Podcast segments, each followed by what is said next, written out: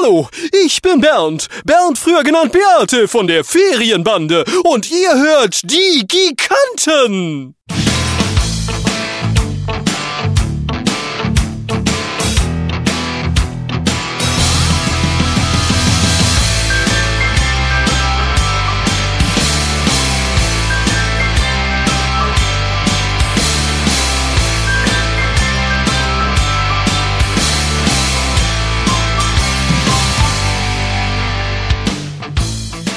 Herzlich willkommen zur mittlerweile schon achten Folge der Giganten. Acht Folgen haben wir schon geschafft. Ich freue mich sehr darüber und es ist ja auch relativ erfolgreich, lieber Markus. Hallo Markus.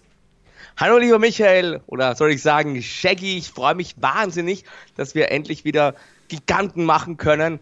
Ist richtig, richtig lustig hier, muss ich sagen. Wir hatten jetzt zu, vor einigen Jahren, Tagen inzwischen kann man sagen, unser ja, Summerfest. Das war damals so ein PW Radio. Das ist ja der Podcast, den ich auch mache. Da warst du ja auch dabei in Fulda. Ich erwähne das jetzt nur, weil wir dort auch viele, viele Hörer der Giganten getroffen haben, die uns alle auch schön Feedback gegeben haben. Man sieht, äh, den Leuten macht es genauso viel Spaß wie uns, wenn wir hier über unsere ja, Nerd-Themen sprechen. Der Funke springt über und da ist natürlich jetzt die Motivation bei uns, glaube ich, nochmal größer, hier unbedingt weiterzumachen. Ich freue mich schon richtig. Ja, absolut. Wir haben ja sogar von unserem lieben Hörer, dem Jan Grün, sogar eigengemachte Giganten-Shirts bekommen. T-Shirts mit dem Logo, T-Shirt mit unseren Gesichtern drauf. Also das war echt ein tolles Geschenk und ich habe mich sehr, sehr darüber gefreut. Ja, ich auch. Ich habe das natürlich dann auch gleich getragen und wir beide haben ja auch auf der Bühne etwas äh, dargeboten gemeinsam. Einen kleinen, einen kleinen Kampf, sage ich mal. Also ja, die Giganten sind also quasi noch ein bisschen mehr angekommen. Danke auch nochmal an Jan von dieser Stelle aus. Er ist übrigens ein hervorragender Koch. Müsst ihr mal googeln. Moff Moff, da gibt's wirklich super Essen. Ein toller Koch und ein, ein, toller Typ auf jeden Fall auch. Also ich freue mich immer sehr, wenn ich den Jan sehe. Und Jan freut sich auch sehr, wenn er uns hört. Und das kann er auch heute, denn wir haben auch wieder ein ganz, ganz spannendes, interessantes Thema, das heute der Markus mitgebracht hat. Und das ist ein Thema, das viel, viel größer ist, als ich gedacht hatte. Also ich habe mich jetzt auch, da du es mir ja schon verraten hattest, ein bisschen vorbereitet auch, zumindest, dass ich da mit dir ein bisschen reden kann. Du bist ja da ein kleiner Fachmann, habe ich gehört. Ähm, und bei der Vorbereitung habe ich gemerkt, wie riesig das Thema eigentlich ist. Also äh, das Thema, ich fange jetzt einfach mal gleich an, sind die Teenage Mutant Ninja Turtles, lieber Markus. Und du, wie ich es gerade gesagt habe, du kennst dich da mittlerweile richtig, richtig gut aus. Ja, das stimmt. Äh, manche kennen sie vielleicht auch als Teenage Mutant Hero Turtles, dazu später auch ein bisschen mehr. Ich war als kleines Kind schon ein ganz großer Fan der grünen Schildkröten mit den Ninja-Waffen. Wir hatten da auch in der, in der Schule, Volksschule war das bei uns, bei das Grundschule, da gab es ja bei uns immer so eine Turtles-Bande, also vier Kumpels und Mädchen haben uns da zusammengeschlossen. Eine war, sie war die April und ich war dann der Raphael, der, ja, etwa der Heißsporn, der auch ganz gern mal über die Stränge schlägt. Ich glaube, hat auch ganz gut zu mir gepasst. Das ist der mit dem roten äh, Augenband. Und seit damals habe ich eigentlich die Turtles immer wieder verfolgt. Gab es ja Ups and Downs. Man muss aber sagen, seit die Zeichentrickserie vor allem Ende der 80er Jahre bei uns so richtig durchgestartet ist, sind die Turtles nie wirklich verschwunden. Bis heute nicht. Und das ist schon wirklich sehr bemerkenswert, muss man sagen. Ne? Also das ist ja wirklich weit, weit über 30 Jahre bald. Mm, das ist ja. richtig. Es gab ja unglaublich viele Reinkarnationen, die wir heute wahrscheinlich alle so ein bisschen ansprechen werden. Ganz anders als bei He-Man und Master of the Universe. Da gab es ja auch wenige Reinkarnationen, weniger, aber es gab bei den Turtles weitaus mehr. Das Universum äh, ist viel größer und viel vielschichtiger, als es bei den He-Man und bei den Master of the Universe tatsächlich war. Und das hat mich schon sehr überrascht, weil ich das nicht so ganz mitbekommen habe. Aber da wird der Markus uns jetzt wahrscheinlich ein kleines bisschen darüber berichten. Sehr gerne. Ich steige einfach mal mit der Geschichte der Turtles ein, weil die ist eigentlich auch, ja, ganz besonders, sage ich mal. Das war nicht etwa so, als hätte sich hier, wie bei He-Man damals zum Beispiel, eine, eine Firma, eine große Spielzeugfirma jetzt äh, ein großes Konzept ausgedacht, wie man die Kiddies erreichen kann, wie man hier möglichst clever, sage ich mal, ein bisschen übertrieben, den Eltern die Kohle aus der Tasche ziehen kann. Vielmehr sind die Teenage Mutant Ninja Turtles das Produkt von ja, zwei damals äh, jungen Männern, die langjährige Comic-Fans waren und die einfach sich gedacht haben, Anfang der 80er Jahre, komm, lass uns mal gemeinsam hier einen billigen Comic produzieren. Das war im Mai 1984, als auf, bei einer Comic Convention in Portsmouth, New Hampshire, zum ersten Mal so ein kleines Schwarz-Weiß-Heftchen präsentiert wurde mit den Teenage Mutant Ninja Turtles. Kevin Eastman und Peter Laird heißen die beiden Jungs, die sich die Turtles damals ausgedacht haben. Und um das kleine Comic-Heftchen mit einer Auflage von 3250 Aus Ausgaben ja, zu finanzieren, haben sie zum einen ja, eine Steuerrückzahlung und zum anderen einen ja, kleinen Kredit von Kevin Eastmans Onkel Quentin verwendet. Und eigentlich sollten ja dieses kleine, dieses kleine Heftchen nur eine Parodie sein. Also eine Parodie auf Comichefte wie Daredevil, New Mutants, äh, Mutants, Entschuldigung, Cerebus und Ronin von Frank Miller. Also die Turtles, das war einfach nur so ein, ein kleines Spaßprojekt, sage ich mal. Das ging aber dann richtig durch die Decke und hat mehrmals wurde es dann auch nochmal neu aufgelegt, neu produziert. Also das war eigentlich ein Überraschungserfolg, der so gar nicht hätte passieren dürfen, sage ich mal. Ja, interessant. Also ich, äh, ich bin ja durch die durch die Turtles nur über diese die bekannte Zeichentrickserie, ich glaube, die fast alle von uns jetzt auch von unseren Hörern kennen, dazugekommen und habe erst später rausgefunden, dass es tatsächlich eigentlich eine Comic auf eine Comicserie basiert, zumindest lose basiert. Aber da sind ja doch große Unterschiede dann. Aber ähm, gibt's noch was zu den Comics? Ja, ich wollte jetzt einfach mal einsteigen mit den wichtigsten Figuren, die eigentlich in allen Inkarnationen der Turtles immer vorhanden sind. In, mit verschiedenen äh, Charakteristiken und verschiedenen ja, Eigenschaften, die sich auch immer geändert haben. Aber im Großen und Ganzen gibt es einige Fixpunkte, die in allen Versionen der Turtles Bestand haben. Und das sind natürlich zum einen die vier ja, Hauptfiguren, und zwar sind das die Turtles. Da ist zum einen Leonardo, Leo, der ähm, ja ursprünglich war ja der, der mutige, der, der taktische Anführer, der vernünftige, der das größte Vertrauen des Senseis genießt. Der hat dann später ein blaues Stirn- oder Augenband getragen. Seine Waffen waren zwei Schwerter, die Katanas. Dazu muss ich natürlich und möchte ich gleich noch sagen, in den Originalcomics, die waren ja schwarz-weiß und auf dem Cover und so weiter, da waren die Augenbänder und Armbänder immer bei allen rot. Hat sich dann erst mit der Zeichentrickserie geändert. Später dazu mehr. Und zweite Turtle ist der Michelangelo, Mikey, der ja so ein bisschen der, das Partytier der Turtles war, der auch ganz gern mal Scherze getrieben hat, der auch ganz gern mal ja, Pizza gegessen hat und, und das auch zur Schau gestellt hat, seine Liebe für diese Tomatentorten, wie er gesagt hat, oder einfach so am lockersten von diesen Turtles war. Das war der mit dem orangenen Kopfband, der auch die Nunchakus ursprünglich als Waffe hatte. Das waren so also Hölzer, die mit einer Kette verbunden sind oder mit einem Band, also mit so einer Schnur, je nachdem. Der dritte Turtle im Bunde ist der Donatello, Donny. Das ist, ja, sagen wir mal, der Wissenschaftler unter den Turtles. Das Genie, wenn man so möchte, der ganz gerne auch mal ja, Hilfsmittel entwickelt hat, Pläne entwickelt hat. Das war einfach, ja, wenn man so möchte, der Schlaukopf der Turtles. Violett war seine Farbe und er trägt als Waffe einen großen, langen, ja, Holzstock. Bow ist ja der, der Fachbegriff dafür. Und der vierte Turtle im Bunde, das ist Raphael, Ruff, der Bad Boy, wenn man so möchte, in Rot, der eben ganz gern auch mal über die Stränge schlug, der seine Emotionen nicht immer unter Kontrolle hatte, der sich auch ganz gerne mal geprügelt hat und der auch ja, nicht selten seinen Sarkasmus einsetzt, wenn ihm was nicht passt. Passt ein bisschen zu mir, der Typ.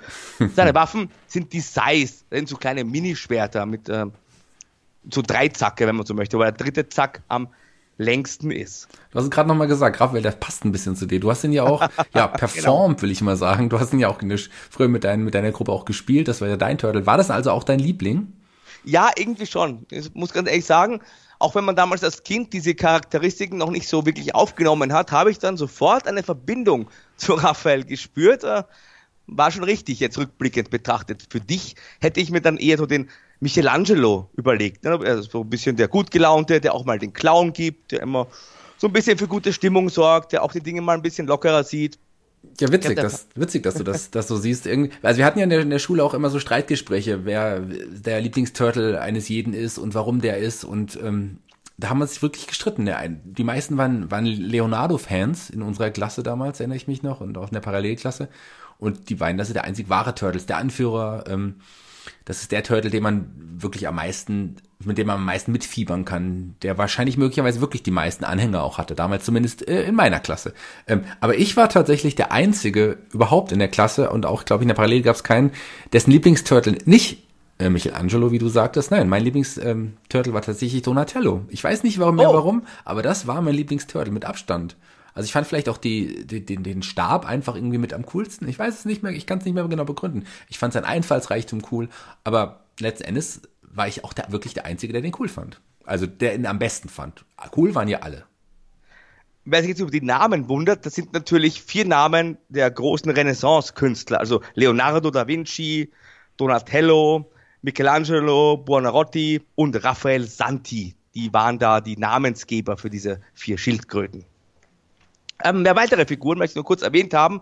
Muss natürlich sein Splinter, die große Ratte, der Adoptivvater der Turtles, der eine interessante Entstehungsgeschichte hat, die im Comic anders ist als in der Zeichentrickserie, erzähle ich aber gleich noch.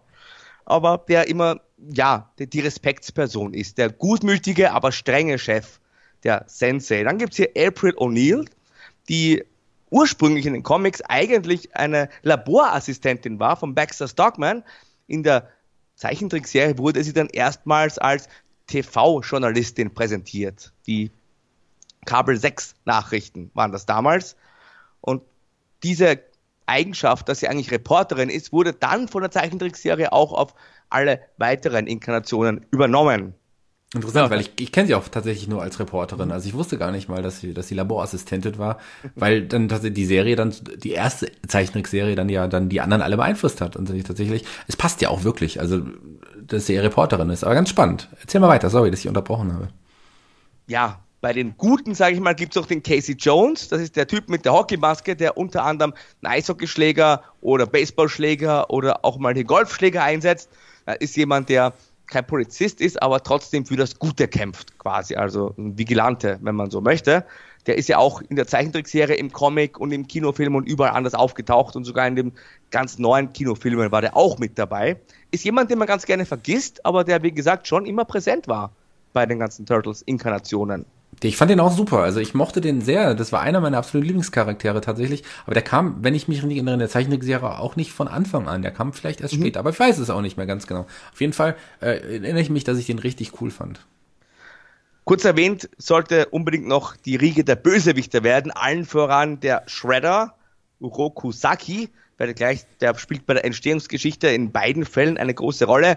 Es ist der Typ mit der der Blechmaske, sag ich mal, und den Stacheln auf der Schulter, an den Armen und an den Füßen, der schon sehr, sehr martialisch aussah. Also der war, hat sich auch gut gemacht, so als Spielfigur.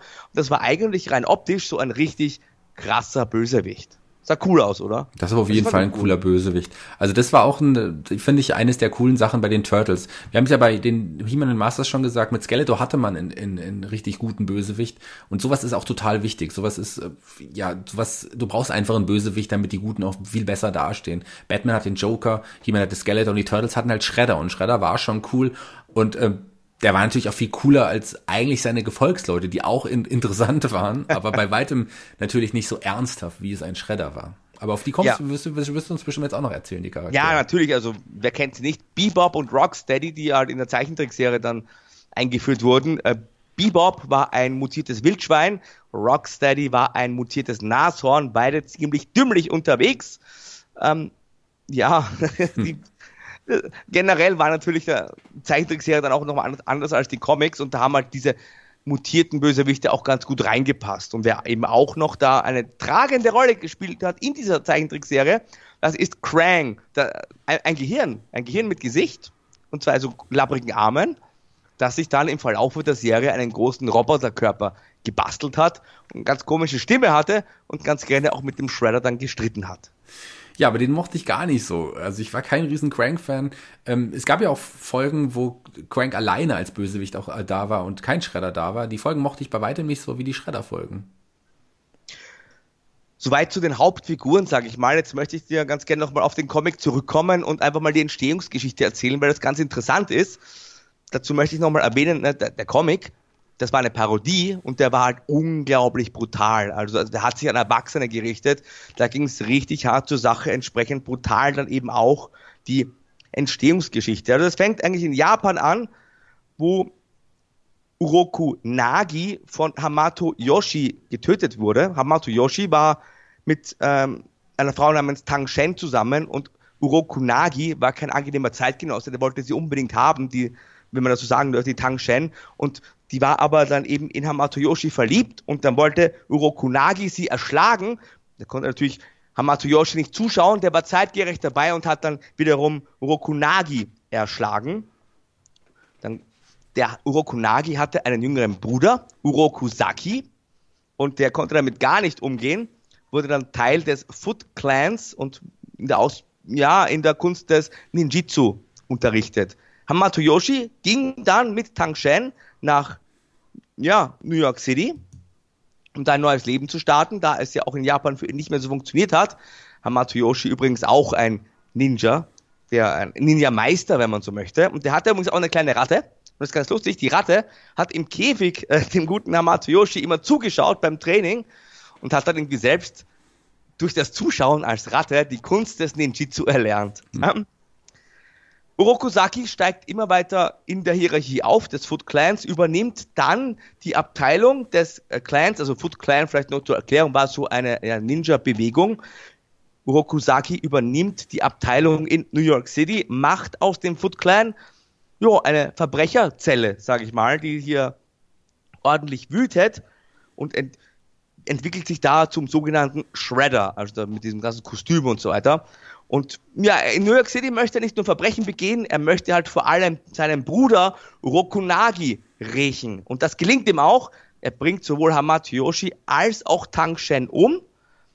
Ähm, die Ratte kommt dabei frei und läuft dann ja, durch New York City und dann ja, schwer zu beschreiben. Also er läuft dann durch die Straßen, New York City auch nicht immer ganz sauber und kommt dann hier bei so vielen kleinen Schildkröten vorbei, die durch so eine Art ja, radioaktiven, radioaktive Flüssigkeit laufen. Da, gab es hier eine Katastrophe und, und die Schildkröten wurden gerade abgeholt aus der Tierhandlung. Der kleine Witzer ist gestolpert, das Glas zerbricht, die Turtles landen drauf, die Ratte läuft auch dadurch. Und ja, wie sich wenig später herausstellt, hat diese radioaktive Flüssigkeit eine, eine ganz bestimmte Bedeutung oder Eigenschaft besser gesagt, denn innerhalb kürzester Zeit ja, werden sowohl die Turtles als auch die Ratte vermenschlicht. Also die, die wachsen, kriegen menschlicheres Antlitz, ohne jedoch ihre tierisches Ansehen zu verlieren und die werden auch richtig intelligent.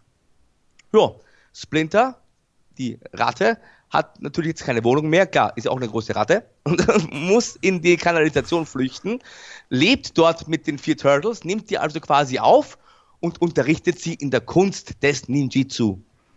Und daraus entwickeln sich dann vier ja, Verbrechensbekämpfer. Und das ist im Grunde die recht konfuse und unglaubwürdige Entstehungsgeschichte laut der Comic Story der Teenage Mutant Ninja Turtles. Das ist die Origin Story der Comics, wie du gesagt hast. Aber genau. so ähnlich ist sie doch dann auch später immer wieder aufgegriffen worden. Genau, also im, im Film bitte sehr genau aufgegriffen. Über die Filme sprechen wir natürlich auch noch in dieser heutigen Folge. Ähm, in der TV-Serie ist sie dann aber ein bisschen anders.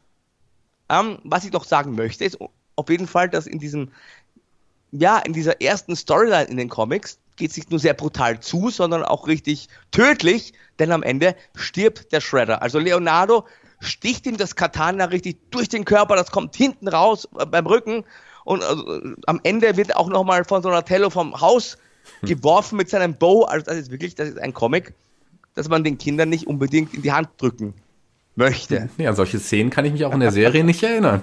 Nein. Ja, ich war ein Riesen-Fan der Serie, über die wir jetzt wahrscheinlich gleich sprechen werden. Ganz genau. Und habe das, ähm, ja, ich, ich weiß, es ist mal mittlerweile fast ein Running Gag, aber es ist halt leider so. Meinem Onkel Thomas das erzählt und ich habe mir was gewünscht. Da gab es ja auch diese Figuren und er sollte mir irgendwie so Merch-Sachen mitbringen von den Turtles.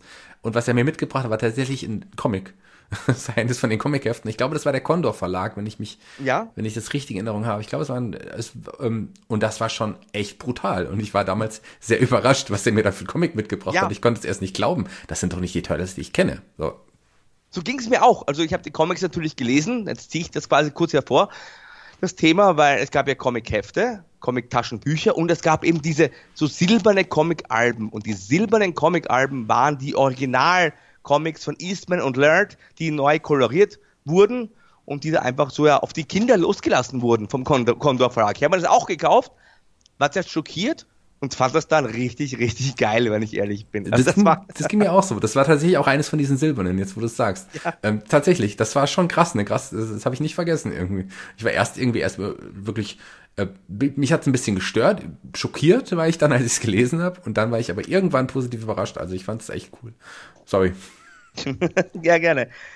Um, interessant ist die Tatsache, dass ja die TV-Serie gar nicht das erste Merchandise-Produkt oder die erste Weiterentwicklung der Turtles waren, denn tatsächlich wurde bereits 1985 vom Palladium Books Verlag ein Rollenspiel veröffentlicht. Teenage Mutant Ninja Turtles and Other Strangeness. Gab es sogar bis 1994. Das nur als jo, kleine Kurzinfo, sage ich mal. Fand ich ganz interessant, weil das äh, kennt man ja bei uns eigentlich auch gar nicht. War mir auch so nicht bekannt, tatsächlich interessant, dass das jetzt der erste Merchandising-Artikel war. Spannend. Nach, und das aus der, aus der Comic-Serie basierend. Ganz der, genau. Ja.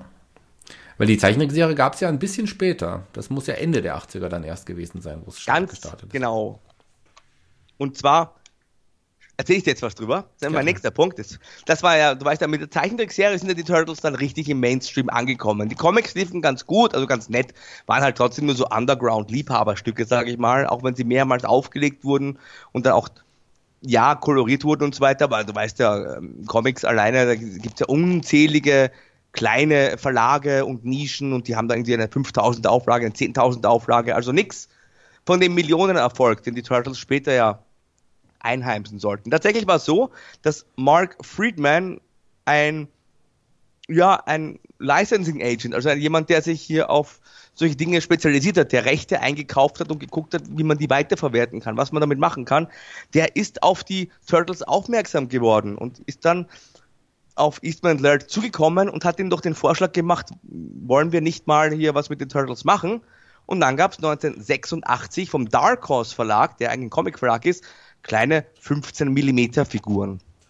Das also dann der erste Schritt Richtung Spielzeug.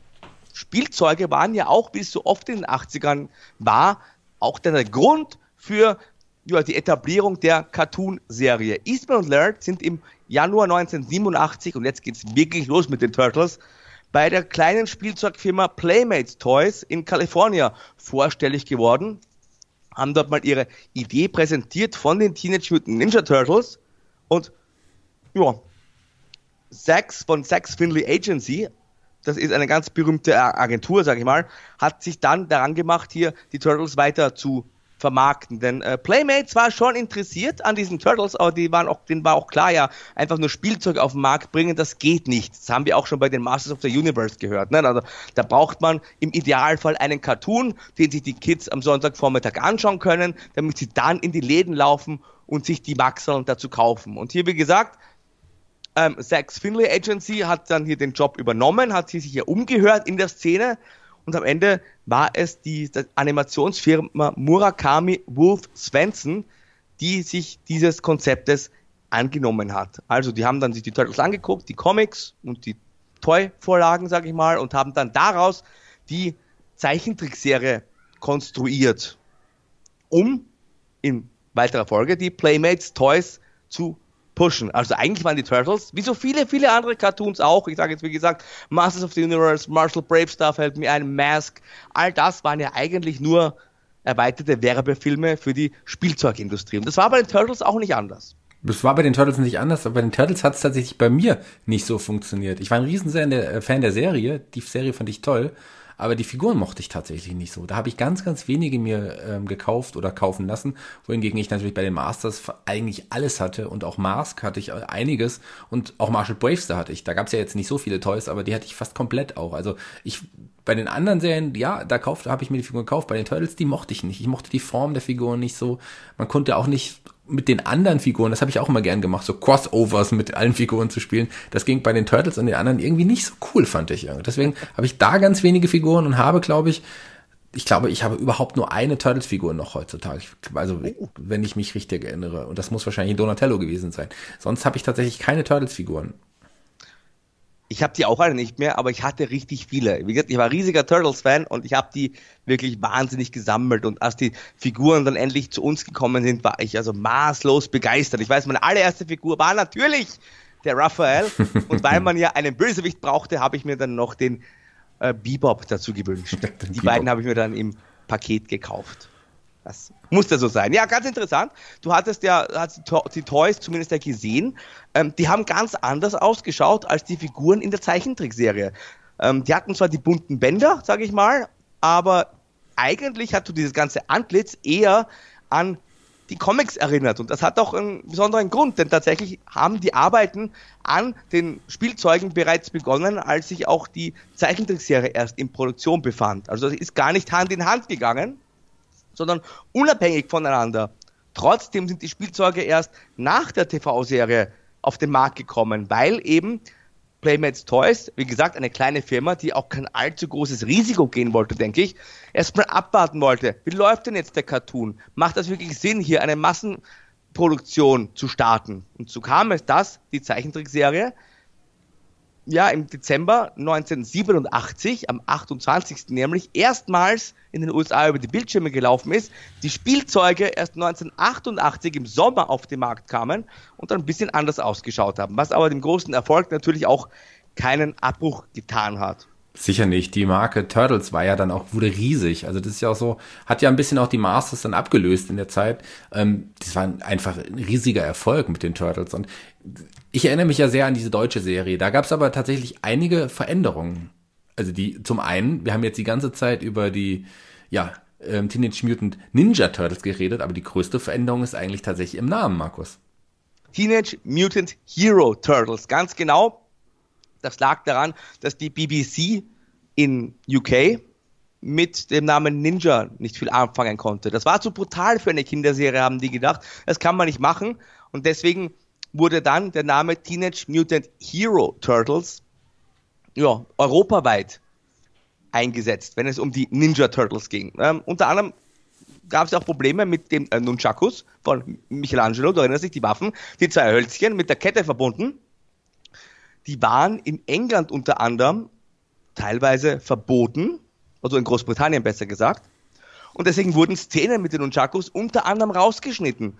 Und das führte dann dazu, dass ab der dritten Staffel des Cartoons die Nunchakus generell ersetzt wurden durch einen Greifhaken. Also Michelangelo hat in der Originalserie tatsächlich größtenteils nicht seine eigentlichen Waffen eingesetzt. Stimmt, er hatte, er hatte später, sorry, aber ich unterbreche, aber er hatte später diesen, diesen, ja, diesen Greifhaken, ja. diesen Wurfanker oder was das war. Dieses, stimmt, jetzt wo du sagst, fällt mir das ein. Trotz allem denke ich an die Nunchakos, wenn ich an Michelangelo denke. Ja. Aber klar, er hatte später ähm, tatsächlich dann ganz andere Waffe.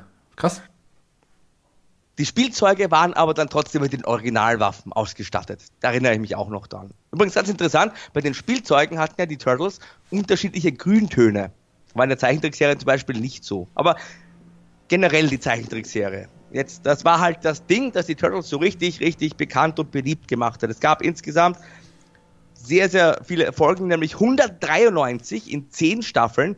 Die Serie ist bis, also von 19 87 bzw. Anfang 88 bis November 1996 gelaufen. Ist ja wirklich sehr, sehr lang für so einen Cartoon.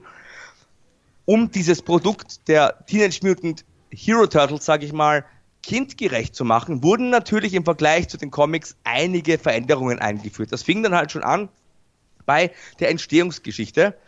Du erinnerst dich, die habe ich gerade erzählt, mit der Ratte, die gelernt hat zu kämpfen. Äh, in der TV-Serie war es anders. Da waren nämlich Hamato Yoshi selbst Splinter. Also in, in dieser Folge war es so, Hamato Yoshi und Urokusaki waren beide Teil des Foot Clans. Hier gibt es also keinen Urokunagi. Und Urokusaki war immer neidisch auf Hamato Yoshi, der ruhiger, besonderer Typ war, der ja, schon ein sehr guter Ninja war, aber schon eher auch die, die ruhige Kunst des Ninjitsu dann bevorzugt hat. Also wirklich ein sehr besonderer, vernünftiger Mann. Ja, und dieser Orokusaki war halt richtig neidisch auf den Hamato Yoshi und der wollte halt die Chance beim Schopfe packen, um ihn hier aus dem Foot Clan zu eliminieren. Ja, eines Tages kam ein ja, großer Sensei zu Besuch und da sah Orokusaki seine Chance. Und zwar, muss man aufpassen, der hat dann, kurz bevor es soweit kam, dass der Sensei die Schüler alle begrüßen wollte, hat er den Hamato Yoshi an seiner Jacke mit einem Messer an die Wand gepinnt. Und so konnte sich Hamato Yoshi nicht vor dem Sensei verneigen und stand da angewurzelt da, was natürlich ein großer Affront war. Dann greift er so nach hinten der Hamatoshi, zieht das Messer hervor und dann glauben plötzlich alle, dass er jetzt den Sensei umbringen wollte. Natürlich ein dumm gelaufen, sage ich mal. Und natürlich wurde er dann aus dem Foot Clan rausgeworfen. Große Schande. Er musste Japan verlassen, ging nach New York City.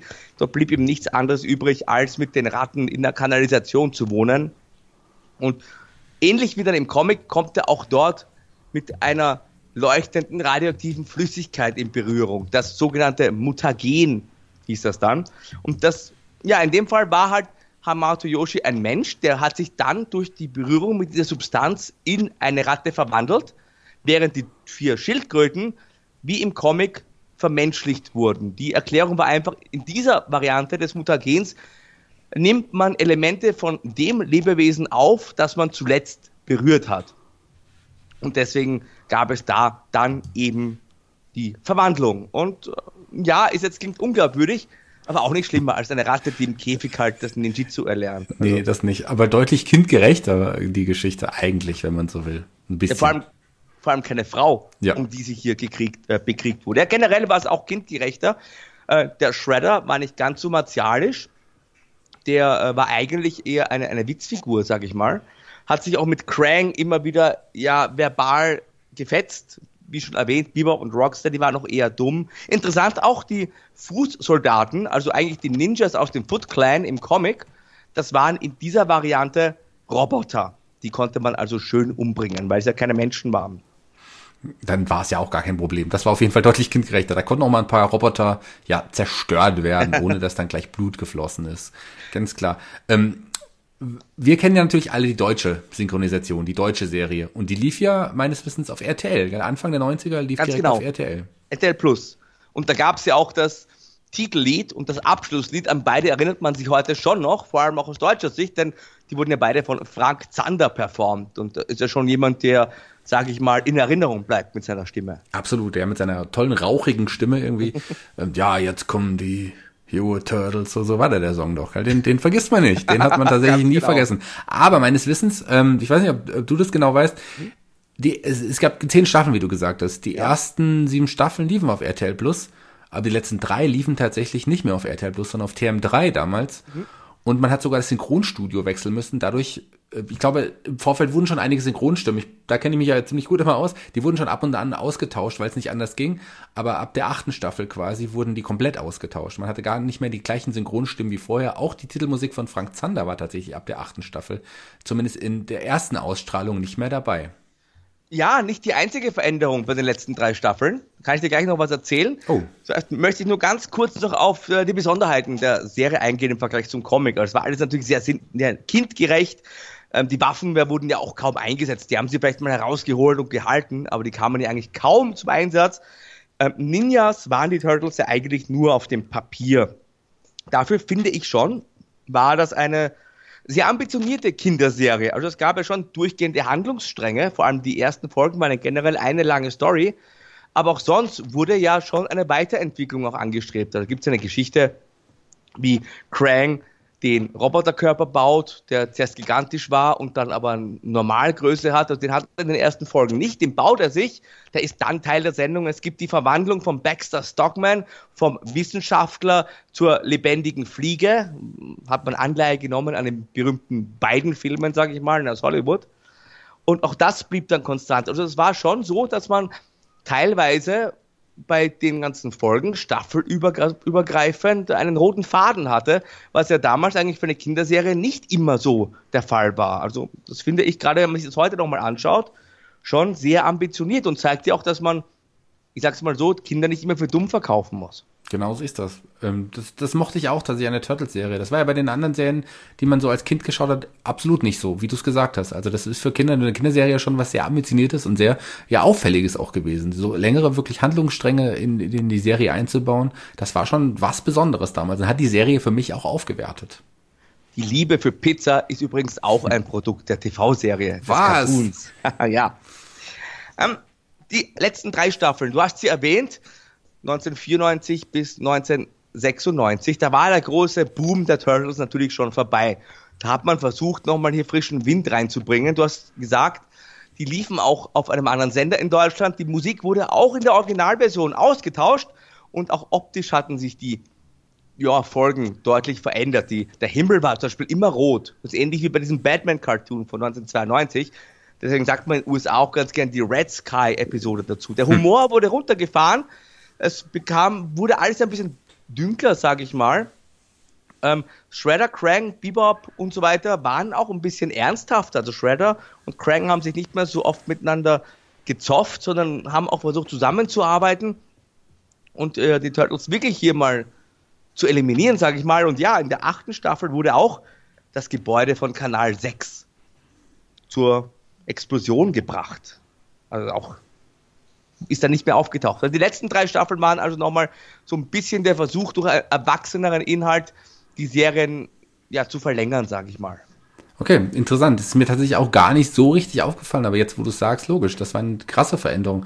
Mir kam mir hat sich wirklich, mir kam die Veränderung ja durch die andere Titelmusik schon vor und auch das, ähm, Donatello zum Beispiel, der wurde, ich weiß nicht, der wurde nicht von Anfang an ähm, von Oliver Rohrbeck gesprochen, der Justus mhm. Jonas Sprecher übrigens, aber ich glaube Staffel 6 und 7 war das auf jeden Fall ähm, Oliver Rohrbeck der Sprecher und der war ab der achten Staffel tatsächlich nicht mehr der Sprecher von Donatello, wohingegen Leonardo ab der achten Staffel von äh, Manu ähm, Lubowski gesprochen wurde und das ist tatsächlich Klößchen von TKKG und das ist mir natürlich besonders aufgefallen.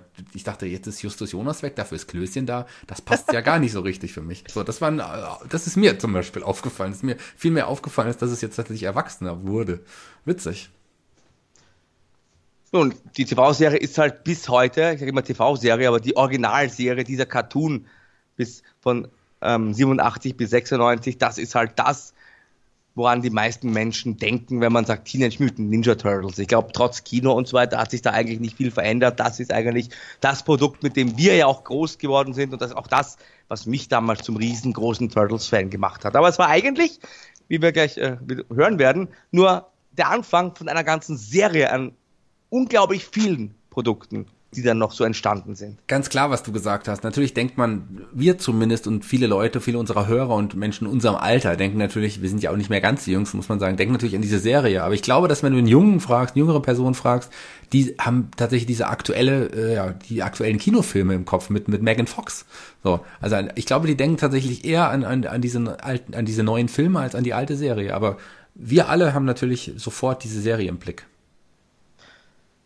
Ja, 96 ging es zu Ende mit dem Original-Cartoon. 97 war dann schon das nächste Turtles-Produkt im TV. Ninja Turtles The Next Mutation hieß dieses äh, Dingens. Bei uns hieß es einfach die Ninja Turtles, aber immerhin schon Ninja. Ähm, da waren also, wurde also mit äh, Puppen gearbeitet. Eigentlich hatte Kevin Eastman und Peter Laird haben die zwischen 95 und 97, 95 und 97, Entschuldige, an einem vierten Kinofilm gearbeitet.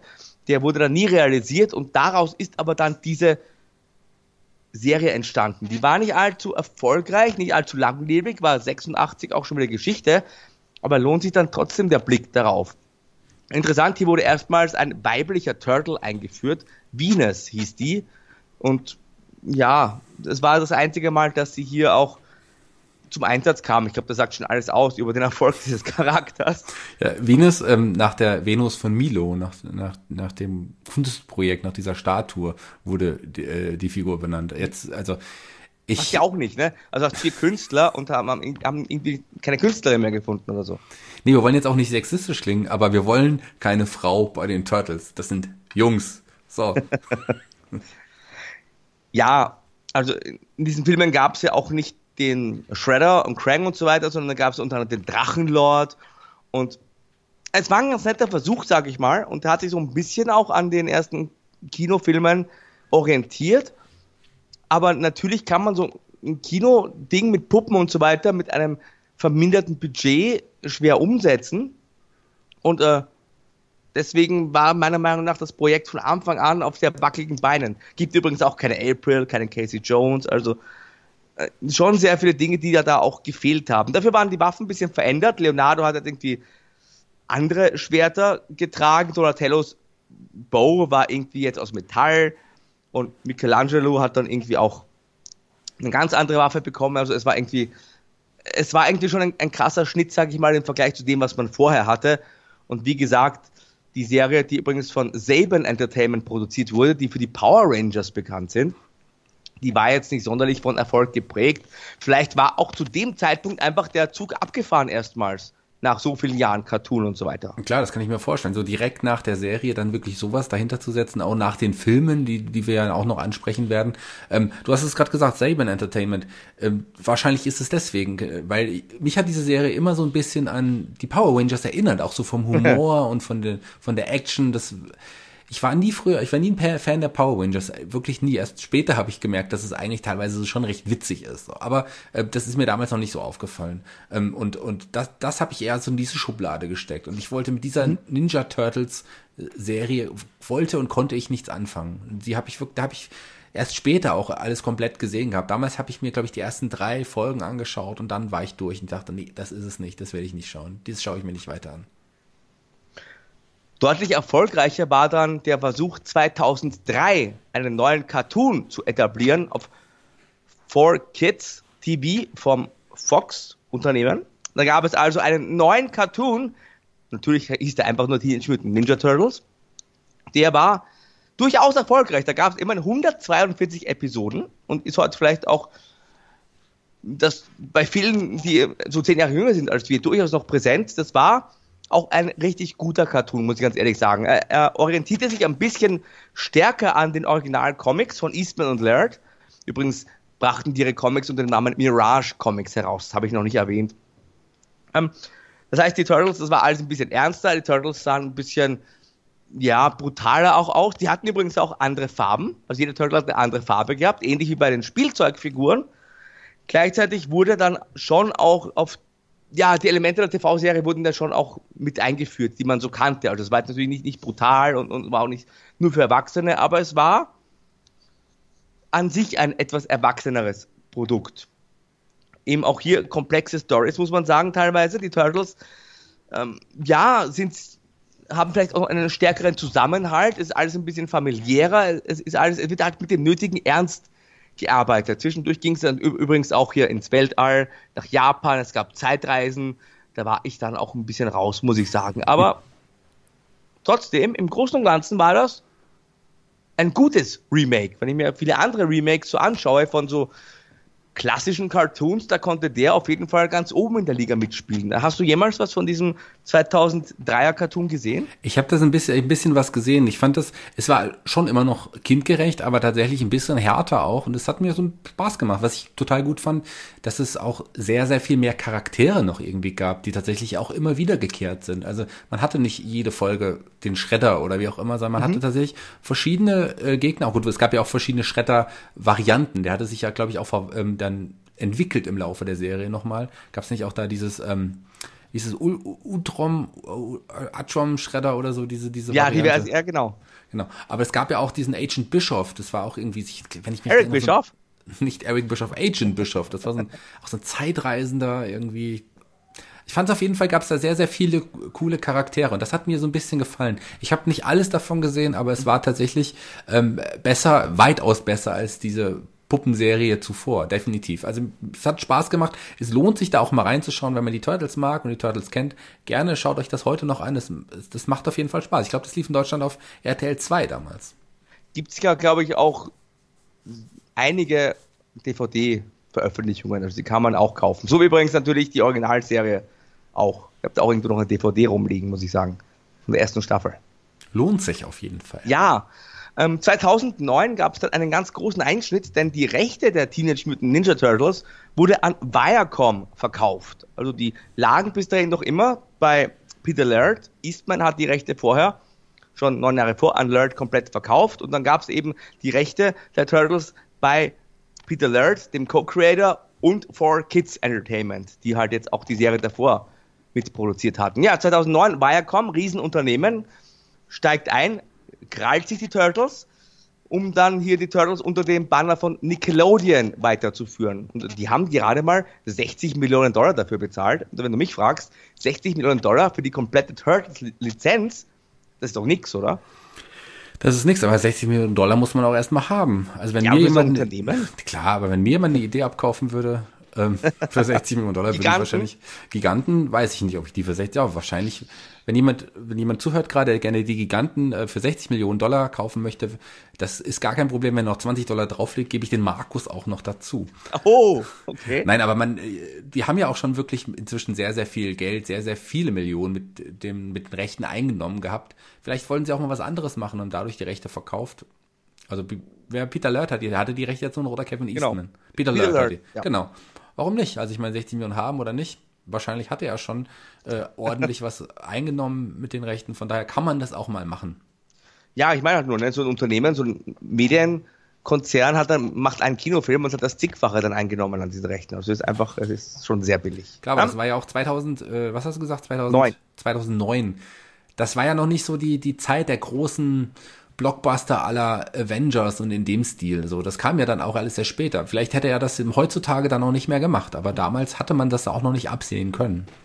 Ja, natürlich wurde dann auf Nickelodeon, dem Kids-Kanal, den gibt es ja auch bei uns, ein neues TV-Produkt erschaffen. Es war aber kein Cartoon, es war eine, ja, ich sag mal, in meinen Augen nicht so tolle CGI-Variante der Teenage Mutant Ninja Turtles. Also rein computeranimiert, hat man hier versucht, die Turtles in neuem Antlitz zu präsentieren. Ähm, ja, das hat mich, das war so ein bisschen Anime inspiriert, finde ich. Also die Grundzüge und die Grundelemente waren alle vorhanden, aber mir war das alles so ein bisschen, ja, wie soll ich sagen, zu, zu übertrieben. Man hat irgendwie versucht, möglichst übertrieben hier ein neues Anime-Produkt, also gerade dem, Trend zu folgen und das quasi den Stempel den Turtles aufzudrücken. Also ich konnte mich, gut, ich war auch dann wahrscheinlich schon viel zu alt dafür, aber ich konnte mich im Gegensatz zu diesem Remake des Cartoons damit kaum anfreunden, obwohl es auch 124 Folgen gab. Aber bei mir hat diese CGI-Serie kaum Eindruck hinterlassen. Bei mir auch nicht. Also mir war das auch so ein bisschen zu, zu modern, wenn man das modern bezeichnen mhm. mag. Das, ich konnte damit mit dem Zeichen, mit dem Stil, diesem CGI-Stil, auch mit, ich, auch die Charaktere kamen irgendwie sogar anders, ich fand, vielleicht lag es aber auch wirklich an dem Stil, aber die kamen für mich irgendwie anders rüber. Das war nicht mehr so das, das was ich an den Turtles mochte. Das hatte irgendwas, was, womit ich nichts anfangen konnte. Ja, irgendwie so, so man kann es schwer beschreiben. Irgendwas, ja. Die wollten, die wollten unbedingt irgendwie das so auf die Art und Weise machen. Und das hat, bei mir hat es einfach, einfach nicht durchgesetzt. Ich habe ganz wenig davon gesehen und bis heute tatsächlich es nicht nochmal versucht, mir einige Folgen anzuschauen. Es wird nicht die letzte TV-Serie gewesen sein. Wenn wir die Folge gerade aufnehmen, Ende August, sind es nur noch wenige Wochen, bis zu Rise of the Teenage Mutant Ninja Turtles. Eine neue 2D-animierte Cartoon-Serie, die in den USA starten wird. Äh, hast du schon mal Bilder oder so davon gesehen? Ich habe schon Bilder davon gesehen und ähm, ich weiß noch nicht so, was ich halten soll. Ich glaube, ich bin ein bisschen gehypt. Ein bisschen, aber auch. Aber nicht aufgrund der Bilder. so, nicht so ganz. Ich weiß es nicht. Ich kann es schwer sagen. Markus, wie ist denn dein Gefühl? Äh, ja, äh, ich finde den, den Zeichenstil ziemlich furchtbar, muss ich ganz ehrlich sagen. Das ist mir zu wenig Mühe reingesteckt. Ich weiß, äh, viele moderne Cartoons sind heute so. Ich meine, She-Ra sieht ja auch so ähnlich aus. Ja, eben. Damit kann, also ich bin halt auch kein Kind mehr. Ich bin jetzt auch schon äh, ein bisschen über 20. Und da bin ich natürlich auch nicht mehr die Zielgruppe. Das sage ich natürlich auch. Aber ich weiß es noch nicht, ehrlich gesagt. Ich bin nicht optimistisch. Ich werde auf jeden Fall reinschauen. Ich habe mir auf jeden Fall aber vorab auch ein paar Informationen besorgt, weil ich das auch ganz interessant fand, denn das ist sicherlich von allen TV-Produkten jetzt der, die, der größte Sprung, den man mit den Teenage Mutant Ninja Turtles macht. Also das sind die aller, allergrößten Veränderungen, denn eigentlich ist hier gar nichts mehr so wie früher. Okay, ich bin gespannt. Ähm, so viel habe ich noch gar nicht von gehört. Also ich habe mir nur so ein paar von den Zeichnungen angeschaut und dachte, hm, schauen wir mal. Aber jetzt äh, von diesen Veränderungen, das, wenn das der, der größte Sprung ist, dann bin ich oh, gespannt, ja. was der Markus uns jetzt berichten wird. Also eins, also jeder Turtle ist eine andere Schildkrötenart. Sind also keine Brüder mehr. So ist zum Beispiel Leonardo eine Rotwangen-Schmuckschildkröte. Leonardo ist quasi der Trickster, der coolste Bruder in diesem Team, in dieser Variante und derjenige, der halt die anderen Turtles immer motiviert. Ähm, Raphael ist eine Schnappschildkröte und ist in diesem Fall der Anführer okay. der Turtles. Er trägt auch keine Augenbinde, sondern er hat so ein Bandana, was über den ganzen Kopf geht und die Augen auch noch abdeckt. Er ist natürlich trotzdem so ein bisschen noch der aggressivere, aber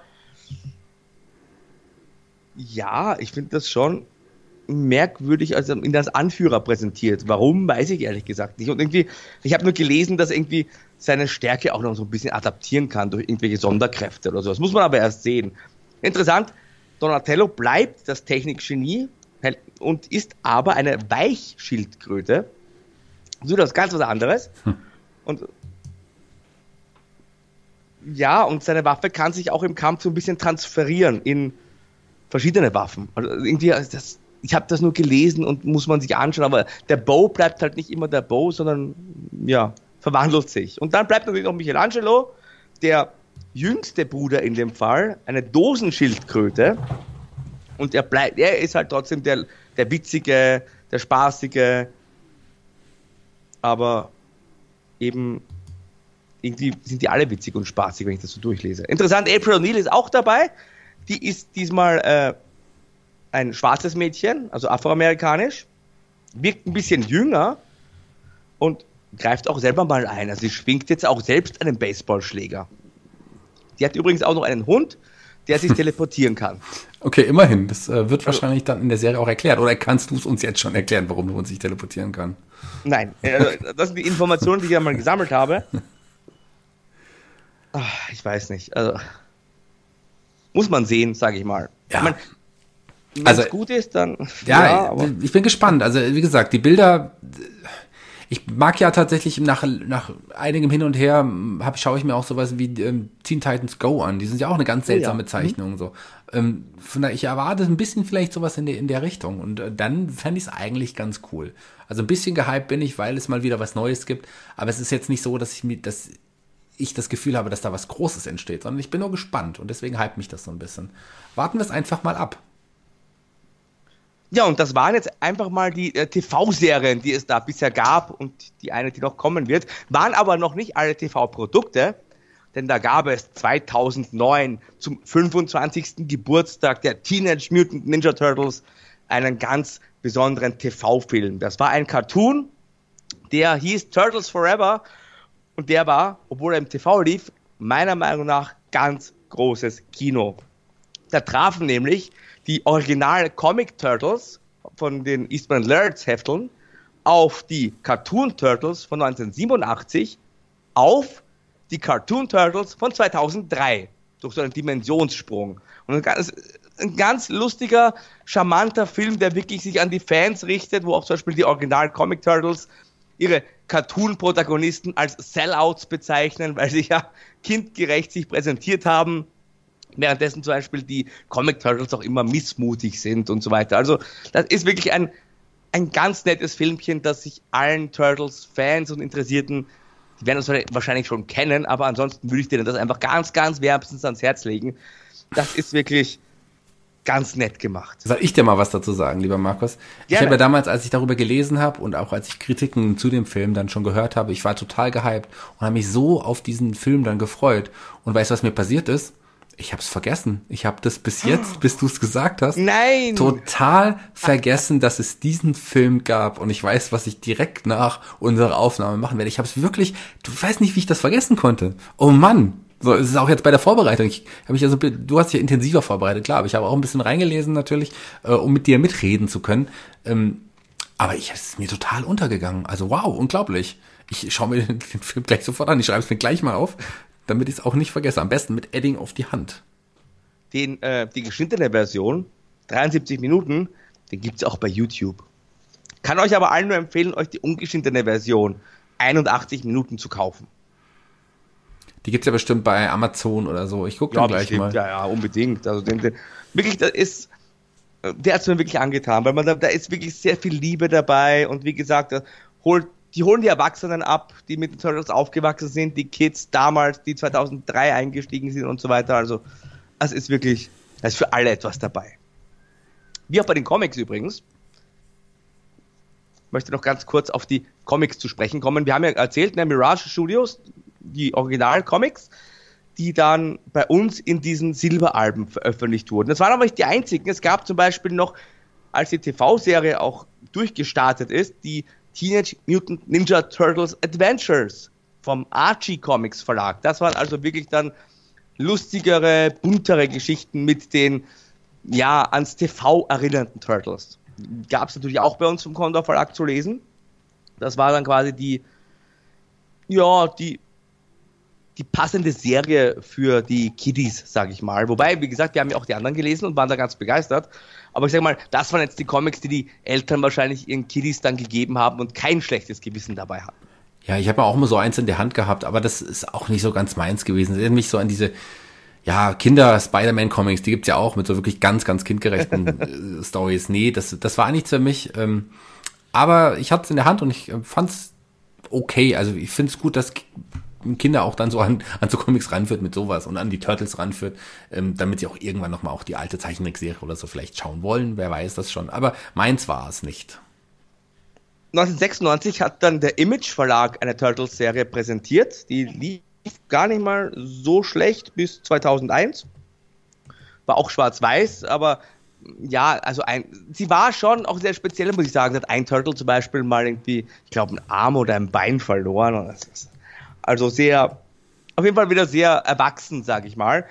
Ehe dann die Rechte 2001 wieder an Mirage zurückgegangen sind und halt Peter Laird dann selber die Serie weiter produziert hat. Unter dem Namen TMNT gab es dann nochmal insgesamt 32 Hefte. Ich wollte es noch erwähnt haben, weil jetzt noch immer eine Turtles-Serie läuft in den USA. Und zwar vom IDW Verlag. Und ich glaube, bei uns bringt die auch Panini heraus. Seit April 2011 läuft die und zwar bis heute. Das ist jetzt kein Mega-Erfolg, aber sie läuft sehr ordentlich. Und da ist auch wieder in dem Fall Kevin Eastman mit dabei, der andere Co-Creator, der gemeinsam mit Tom Walls hier die hm. neuen Turtles äh, ja, etabliert hat. Und das ist ein ganz interessanter Comic, muss ich sagen. Der vereint Elemente aus der TV-Serie mit den Originalcomics, mit ganz neuen Dingen. Also da gibt es zum Beispiel auch einen menschlichen Wolf, gibt aber natürlich eben auch den Shredder und Krang und April und so weiter. Und ja, auch in diesen IDW-Comics fangen die Turtles alle mit roten Augenbändern an, aber dann im zweiten Band bekommen sie ihre bunten Bänder. Also hier hat man wirklich diverse Elemente versucht miteinander zu verbinden und ich, ich habe da einige Ausgaben gelesen, muss ich sagen, und der, der Zeichenstil war oder ist durchwachsen. Äh, die Geschichten finde ich aber doch ganz nett, also ist gut gelungen und das sagt ja schon einiges aus, wenn das noch immer läuft. Es ist nämlich damit zweifellos die erfolgreichste Turtles-Serie aller Zeiten. Übrigens, IDW, der US-Verlag, hat inzwischen auch diverse Comics neu aufgelegt. Also die haben die Adventures aus dem Archie Verlag neu aufgelegt. Es gibt ganz dicke Bände mit den Original-Comics, die gibt es auch großformatig im Hardcover mit viel Bonusmaterial und so weiter. Also da gibt es wirklich für das Sammlerherz diverse Produkte, die mich auch alle nochmal interessieren würden, wenn ich ehrlich bin. Ja, man merkt, du bist also ein Turtles-Fan rundum, also mit, mit allem, mit den Comics und, und natürlich auch den Serien. Aber ich glaube, was wir jetzt noch wirklich gar nicht angesprochen haben, und da kommen wir jetzt wahrscheinlich dazu, ist, das ist äh, die Filmreihe. Es gibt ja verschiedene Kinofilme, auch aus verschiedenen Jahren. Ganz genau, die habe ich mir ganz für zum Schluss aufbewahrt, denn keine Sorge, wir sind noch lange nicht am Ende. Denn jetzt, lieber Michael, jetzt geht's jetzt richtig los, sag ich mal. Ja. 1990 war es. In den USA war es der März 1990, als die Teenage Mutant Ninja Turtles ins Kino kamen. Das war auch die Zeit, als sie wirklich auf dem absoluten Höhepunkt ihrer Popularität angekommen waren. Also Ende der 80er, die Cartoons sind so auf, langsam aufgestiegen und 1990, da war so der Gipfel erreicht, sage ich mal. Turtles waren in aller Munde, gab die Banden in den Volksschulen oder Dis Diskussionen in Deutschland in den Schulen alle waren eigentlich von dem Turtles-Fieber mehr oder weniger gepackt. Und das war natürlich auch dann die Zeit, um so einen Kinofilm ins Fernsehen, äh, Entschuldigung, ins Fernsehen sage ich schon, auf die Leinwand zu bringen. Ich bin ganz durcheinander. Im Fernsehen kam er später aber erst. Aber ja, natürlich. Ich habe ihn tatsächlich auch im Kino gesehen. Ich habe ihn dann zu Hause gesehen. Ich weiß, ich glaube, meine Eltern weil, haben mich nicht reinlassen. War ja auch sehr erwachsen, muss man sagen. Also, die Turtles haben Pizza geliebt. April O'Neil war eine TV-Reporterin. Die Turtles hatten bunte Augenbänder, aber das war es dann eigentlich auch schon. Ansonsten war der erste Kinofilm eine etwas glattgebügeltere, bisschen entschärftere Version der ersten Comic-Storyline. Das heißt, auch die Origin Story hält sich eher an den Comics als an der TV-Serie. Also Splinter war eine Ratte und so weiter. Und auch sonst muss man sagen, sind die Elemente sehr düster und, und ich sag's nochmal, erwachsen gehalten. Also der Foot Clan zum Beispiel, die, die Ninja-Verbrechensbande vom Shredder, das sind keine Roboter, in dem Fall sind sogar Jugendliche, die von zu Hause ausgebüxt sind und hier für den Shredder ja, Verbrechen begehen, Diebstähle begehen, äh, New York auf links drehen, sag ich mal. ich habe mir den Film übrigens heute erst nochmal angeschaut. Den dieser ersten? Aufzeichnung. Krass. Ja. Und am Ende gibt es ja auch, das ist ja auch vom Comic übernommen, den Sturz des Shredders vom Dach. Zwar nicht ganz so brutal, also es wird ihm kein Schwert durch den Körper gestoßen, aber er wird zumindest am Ende von einer Müllpresse zerquetscht. Vermeintlich. Vermeintlich, ja. Also, er kam ja trotz allem wieder. Ähm, ich habe den Film jetzt tatsächlich viele, viele Jahre nicht mehr gesehen. Wie ist es so für dich, den Film jetzt aus heutiger Sicht nochmal zu sehen? Wie war es? Er hält stand, Okay. muss ich sagen. Er hat die Zeit gut überdauert, was natürlich auch an den ganz hervorragenden Puppenproduktionen liegt. Also das hat damals Jim Hensons Creature Shop ge gebastelt, sage ich mal, diese ganzen die Turtles, das waren ja alles Animatronics, also keine Computereffekte, sondern wirklich Puppen, Roboter, die dann von Menschenhand bedient wurden und die halt auch wirklich ja, sehr hochwertig hergestellt wurden. Also auch wenn man, wenn man sich die Mimik nochmal anguckt, wie sie ihre Augen bewegt haben, wie sich äh, der Mund unterschiedlich bewegen konnte, also da wirklich ganz tolle Arbeit. War übrigens auch Jim Hensons letztes Projekt, bevor er kurz nach der Premiere dann gestorben ist. Und ja, wenn ich mir heute viele Filme anschaue mit Computertechnik und so weiter, da ist halt sehr, sehr viel möglich, auch im Fall der Turtles, wie wir auch nochmal hören werden, aber so eine, ein Animatronics-Produkt, das hat schon einen ganz besonderen Charme, finde ich. Also es ist schon was anderes als hier nur Computer gestalten. Absolut. Ich kann mir dieses ewige äh, CGI auch nicht immer anschauen. Also das, das nervt tatsächlich mittlerweile so ein bisschen so. Und ich mag dieses Handgemachte noch. Das mag ich sehr. Und das finde ich auch das Coole an diesem Film tatsächlich. Also da, ansonsten, ich war damals, als ich im, im Kino war, äh, ich fand's cool. Ich fand die Puppen so richtig gut, richtig gut. Aber so den Film damals hat so, so ganz so toll Wirklich? fand ich den tatsächlich nicht, muss ich sagen. Ich habe den dann Wie später nochmal gesehen. Da hat er mir viel besser gefallen. Ich weiß nicht. Ich habe, äh, ich war ein Riesenfan der Serie. So, ich habe das ein Mhm. bisschen so. Ich wollte mehr die Serie sehen. Ich wollte die Charaktere aus der Serie irgendwie sehen und ich wollte, dass es so ist wie in dieser Serie, wie ich sie kenne, wie ich sie liebe. Und das war halt damals nicht so. Aber das war nicht schlimm. Die Puppen fand ich großartig, fand ich wirklich richtig gut. Und damals, als ich im Kino war, war der Film tatsächlich noch FSK 12. Der ist viele, viele Jahre später äh, ist er nochmal rausgekommen und dann mit der Freigabe, FSK-Freigabe für äh, ab sechs Jahren tatsächlich. Also damals war er noch ab zwölf. Ja, aber 12 finde ich eigentlich gar nicht so schlecht, muss ich sagen. In dem Fall, wenn man ansieht, wie die FSK sonst bewertet, weil er schon sehr erwachsen war. Ja? auch mit den Thematiken und so weiter, ähm, dann wird dir wahrscheinlich der zweite Film besser gefallen haben. Ähm, ich möchte nur ganz kurz, bevor wir also auf die weiteren Filme zu sprechen kommen, erwähnen, dass der ein großer Erfolg war. Bei einem Budget von 13,5 Millionen Dollar hat er in den USA alleine 202 Millionen eingespielt. Klar, Turtles so beliebt wie noch nie. Und die waren so beliebt damals, dass es auch ganz andere Produkte noch gab. Ich möchte es nur ganz kurz erwähnen, weil es ebenfalls 1990 war. Da sind nämlich, ich weiß nicht, ob du das jemals gesehen hast, die Turtles auf Konzerttour gegangen. Das habe ich nie gesehen und das wusste ich auch gar nicht. Coming Out of Their Shells hieß diese Tour, wo es dann auch eine äh, VHS-Produktion gab. Da haben, ja, Tänzer haben so Turtles-Kostüme angezogen, haben dann über die Bühne, durch die Bühne getanzt. Es gab eine April O'Neil, die haben dann schön Playback zu furchtbaren Musiken gesungen. Dann gab es so eine Storyline, dass der Shredder hasst Musik und, äh, und entführt dann auch noch April auf der Bühne. Und die Turtles, übrigens alle mit ganz kleinen Füßen, weil sonst können die ja nicht tanzen, und ganz billige Masken, haben dann April ja versucht zu retten. Äh, Das, das müsst ihr euch mal raussuchen auf YouTube. Das ist wirklich, also, das war ganz furchtbar. Aber damals eben überall, wo Turtles drauf stand, waren eben auch Dollar zu machen. Ja, aber klingt total witzig. Also für mich würde es nur ein wahres Turtles-Konzert geben, wenn natürlich Frank Zander mit aufgetreten wäre. So. Ansonsten nein, nicht für mich.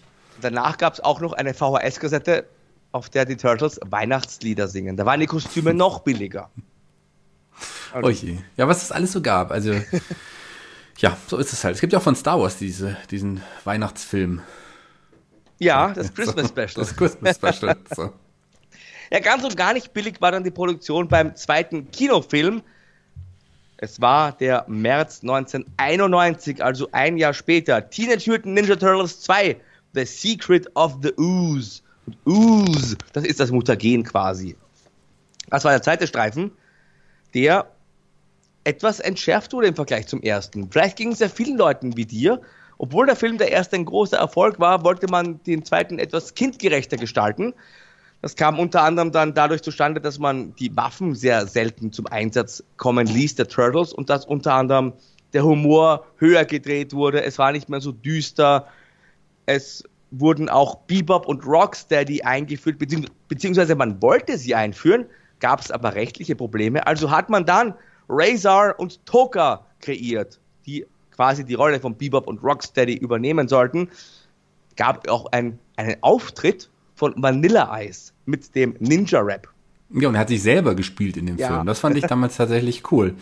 Ähm, ansonsten gab es auch, ich erinnere mich noch, wir beide kommen ja auch aus dem Wrestling-Podcast, der Kevin Nash, oh, ja. der damals ein, ja auch ein bekannter Wrestler war und vielleicht einige, die uns hören, vielleicht auch im Wrestling ein bisschen aus dem Kevin Nash, hat ja den Super Shredder in dem Film gespielt. Genau, Shredder, also nicht tot, kehrt wieder zurück, trinkt dann im Verlauf des Filmes hier das Mutagen und verwandelt sich nicht in eine Ratte, sondern in ein ja, großes Monster, ist ein humanoides Monster, das damals von dem äh, zukünftigen Wrestling-Superstar dargestellt wurde.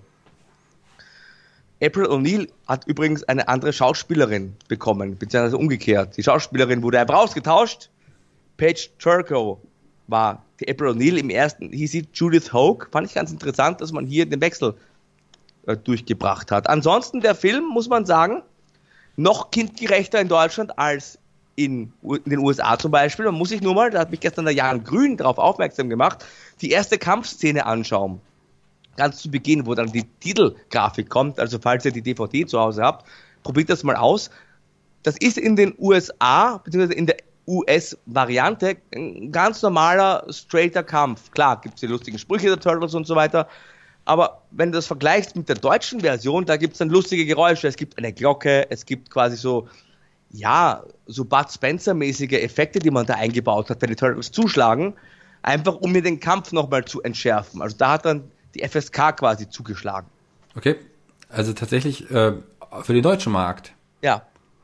Deutschsprachig, auch, ja. Auch hier, ähm, damals als der Film in die Kinos kam, war er auch FSK 12 und auch später wurde der auch FSK 6. Äh, keine Ahnung, also wenn die, die FSK nimmt es dann scheinbar nicht mehr so, so eng, wie sie es noch früher genommen hatte.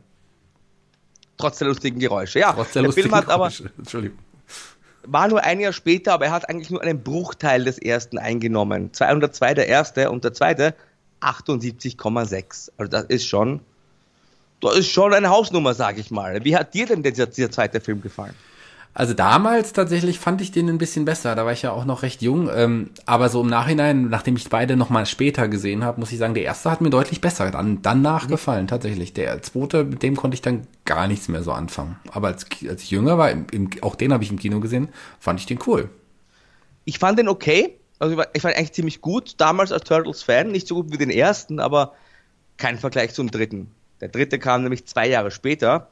Teenage Mutant Ninja Turtles 3 wird versehentlich oft Turtles in Time genannt, hieß er aber nie. Das war nämlich das Videospiel. Der hieß aber, also man, man sagt das Turtles in Time vielleicht auch deswegen, weil er sich bei Turtles 3 um eine Zeitreise dreht. Die Turtles reisen ins Japan der Vergangenheit. Es gibt keinen Shredder, gibt keinen Foot Clan, es gibt nur eine ziemlich, ja, durchwachsene Storyline mit ganz merkwürdigen Effekten. ganz ehrlich, niemand wollte doch die Turtles im antiken Japan sehen. Die wollte man in, in der Jetztzeit, in New York City von mir aus sehen. Also das, das ist richtig. so. Ich konnte mit dem Film auch überhaupt nichts anfangen. Also ich habe den damals einmal gesehen und tatsächlich seitdem nie wieder. Ganz grauenhaft. Man muss ja auch sagen, dieser Film hat ein paar Millionchen weniger gekostet als der zweite. Also der zweite war 25 Millionen im Budget, der dritte bei 21, aber man hat unter anderem hier das Studio für die Animatronics gewechselt. Das war der aller, allergrößte Fehler. Man ist weg von Jim Hensons Creature Shop zur All Effects Company. Und man muss ganz ehrlich sagen, das sieht man auf den ersten Blick. Also diese Turtles, das sind nicht mehr meine Turtles, wenn ich so sagen. Das sieht wirklich viel, viel billiger aus, äh, viel, viel künstlicher und reiht sich eigentlich auch dann ein in diese anderen Probleme, die dieser Film hatte, aus Storyline-Sicht. Also ich fand den ganz furchtbar. Dazu vieles einfach nicht gestimmt. Das sind nicht nur dein, nicht nur nicht deine Turtles, sind auch nicht meine. Ich glaube, es sind niemandes Turtles. Also die will, glaube ich, niemand haben, diese Turtles mehr heutzutage. Ja, und das war's dann. Äh, Page äh, ja, aber Tuko hat, kurz. aber Page Tuko hat da auch wieder mitgespielt und ähm, du hast ja erwähnt, die hat ja im zweiten auch schon. Ja. Das ist eigentlich eine ganz hübsche Frau gewesen. Also ich fand, ich mochte die als April O'Neil gerne. Das war für mich so oh. das Highlight in dem Film. es war das einzige Highlight in diesem Film, wenn man so möchte. Ja. Ähm, 42 Millionen hat er eingespielt. Also nochmal deutlich weniger als der zweite. Aber immer noch sehr ordentlich. Also doppelte vom Budget immerhin. Aber kein Vergleich. Man muss aber auch sagen, 1993 war dann die große Zeit der Ninja Turtles auch wieder, ja, am Ende, muss man sagen. Also, also da waren ja dann auch schon andere Dinge wieder bei den Kiddies angesagt. Ja, die Zeit der Turtles war jetzt leider vorbei. Und es sollte ja auch für, ja, für längere Zeit zumindest im Kino äh, vorbei sein. Ganz genau. Aber, wie wir vorher zu Beginn schon gesagt haben, die Ninja Turtles haben sich ja immer irgendwie in den Medien gehalten. Und bevor es mit den neuen Blockbustern weiterging, die du bestimmt ja auch gesehen hast, möchte ich auf TNMT hinweisen, denn das war 2007 ein computeranimierter äh, Film, der in die Kinos tatsächlich kam. Also das, und ähm, ja, es war jetzt nicht so schlimm wie die CGI-Serie, die wir da vorhin erwähnt hatten, aber es war halt schon ein modernes Cartoon-Produkt, das aber gut funktioniert hat, muss man ganz ehrlich sagen. Aber wahrscheinlich auch, weil es da ganz, ganz viele berühmte Synchronsprecher gab, zumindest im amerikanischen. Da bin ich jetzt quasi in dein Spezialthema reingestoßen. Ich habe nur gelesen, Chris Evans, Sarah Michelle Gellar, Kevin Smith und Patrick Stewart und Lawrence Fishburne als Erzähler. Also da hat man wirklich eine A-Riege an Schauspielern bekommen die hier diesen Film vertont haben. Ja, und ich habe diesen Film leider nur auf Deutsch gesehen. so. Ausführender Produzent war übrigens Peter Laird, der Co-Creator, den wir immer wieder heute erwähnt haben. Und wahrscheinlich deswegen auch ja, die Qualität ganz gut bei diesem CGI-Film. Man muss sagen, der hat 34 Millionen gekostet, also nochmal deutlich mehr als der dritte, weil natürlich auch inzwischen 14 Jahre vergangen waren. Der hat aber dann immerhin 95,6 eingespielt in den USA und war damit erfolgreicher als der zweite Realfilm. Krass, verrückt. Wahnsinn, ja, so, so kann man es auch machen. Dann, dann doch lieber so. aber ich weiß schon, worauf du wartest. Du möchtest natürlich ein bisschen über Michael Bay sprechen. Ähm, je, hart. Da triffst du mich ein bisschen hart. Eigentlich nicht. Aber ähm, ich habe ja auch so ein Guilty Pleasure und mein Guilty Pleasure ist tatsächlich jetzt nicht unbedingt Michael Bay. Es sind auch nicht die Turtles-Filme.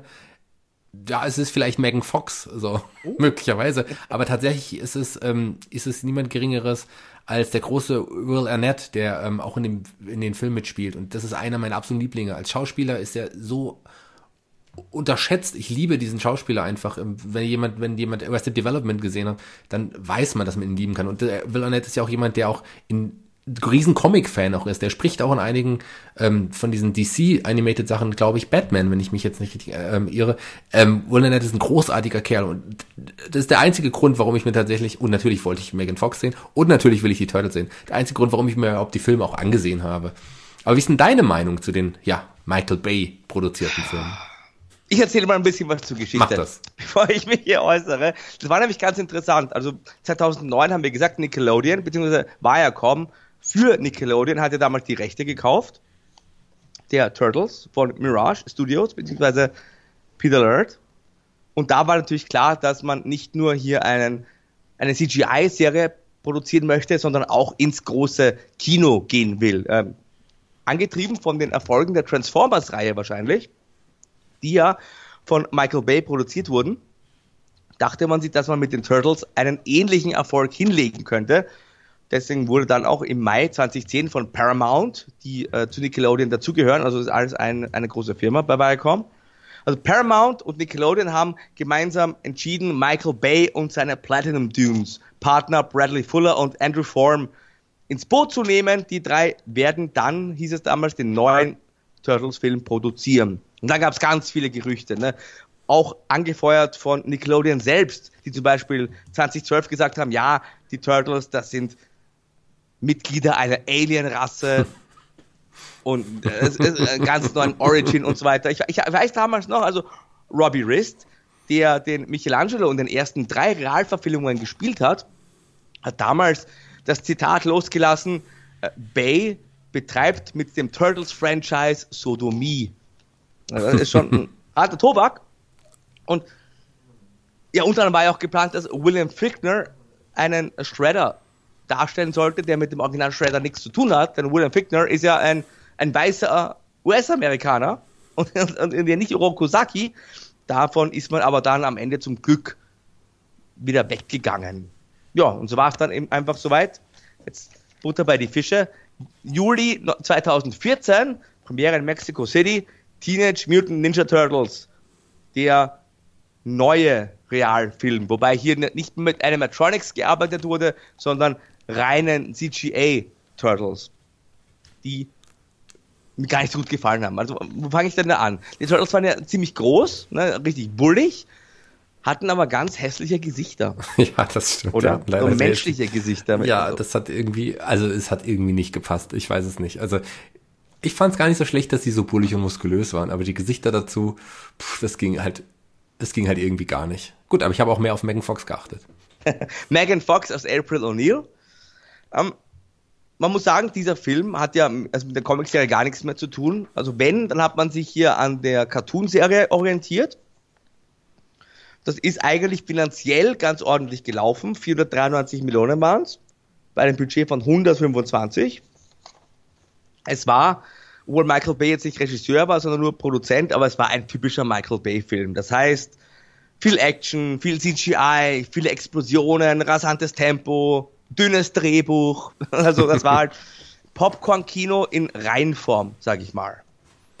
Das ist richtig. Und man hatte mit Megan Fox ja auch so eine Darstellerin. bist, du, bist du verliebt? Entschuldigung, nee, ich bin nicht wirklich verliebt, weil äh, ähm, die also bei ja. Transformers ja nicht mehr mitmachen, man weiß es nicht genau, aber wahrscheinlich mitmachen durfte, weil sie halt auch nicht unbedingt die einfachste Persönlichkeit ist. Und weil sie sicherlich aber auch, gut, das braucht man bei so Filmen dann auch nicht, aber sicherlich nicht die beste Schauspielerin ist. Das ist, steht ja, also ich, wenn sie lebt von ihrem Aussehen, ganz klar. Ähm, und Megan Fox wurde ja auch schon ähm, dann als, als erste Darstellerin bekannt gegeben und dann dachte ich, dann wusste man im Grunde schon, Michael Bay, Megan Fox, man wusste genau, was einen erwartet. Eigentlich ist es genau das geworden.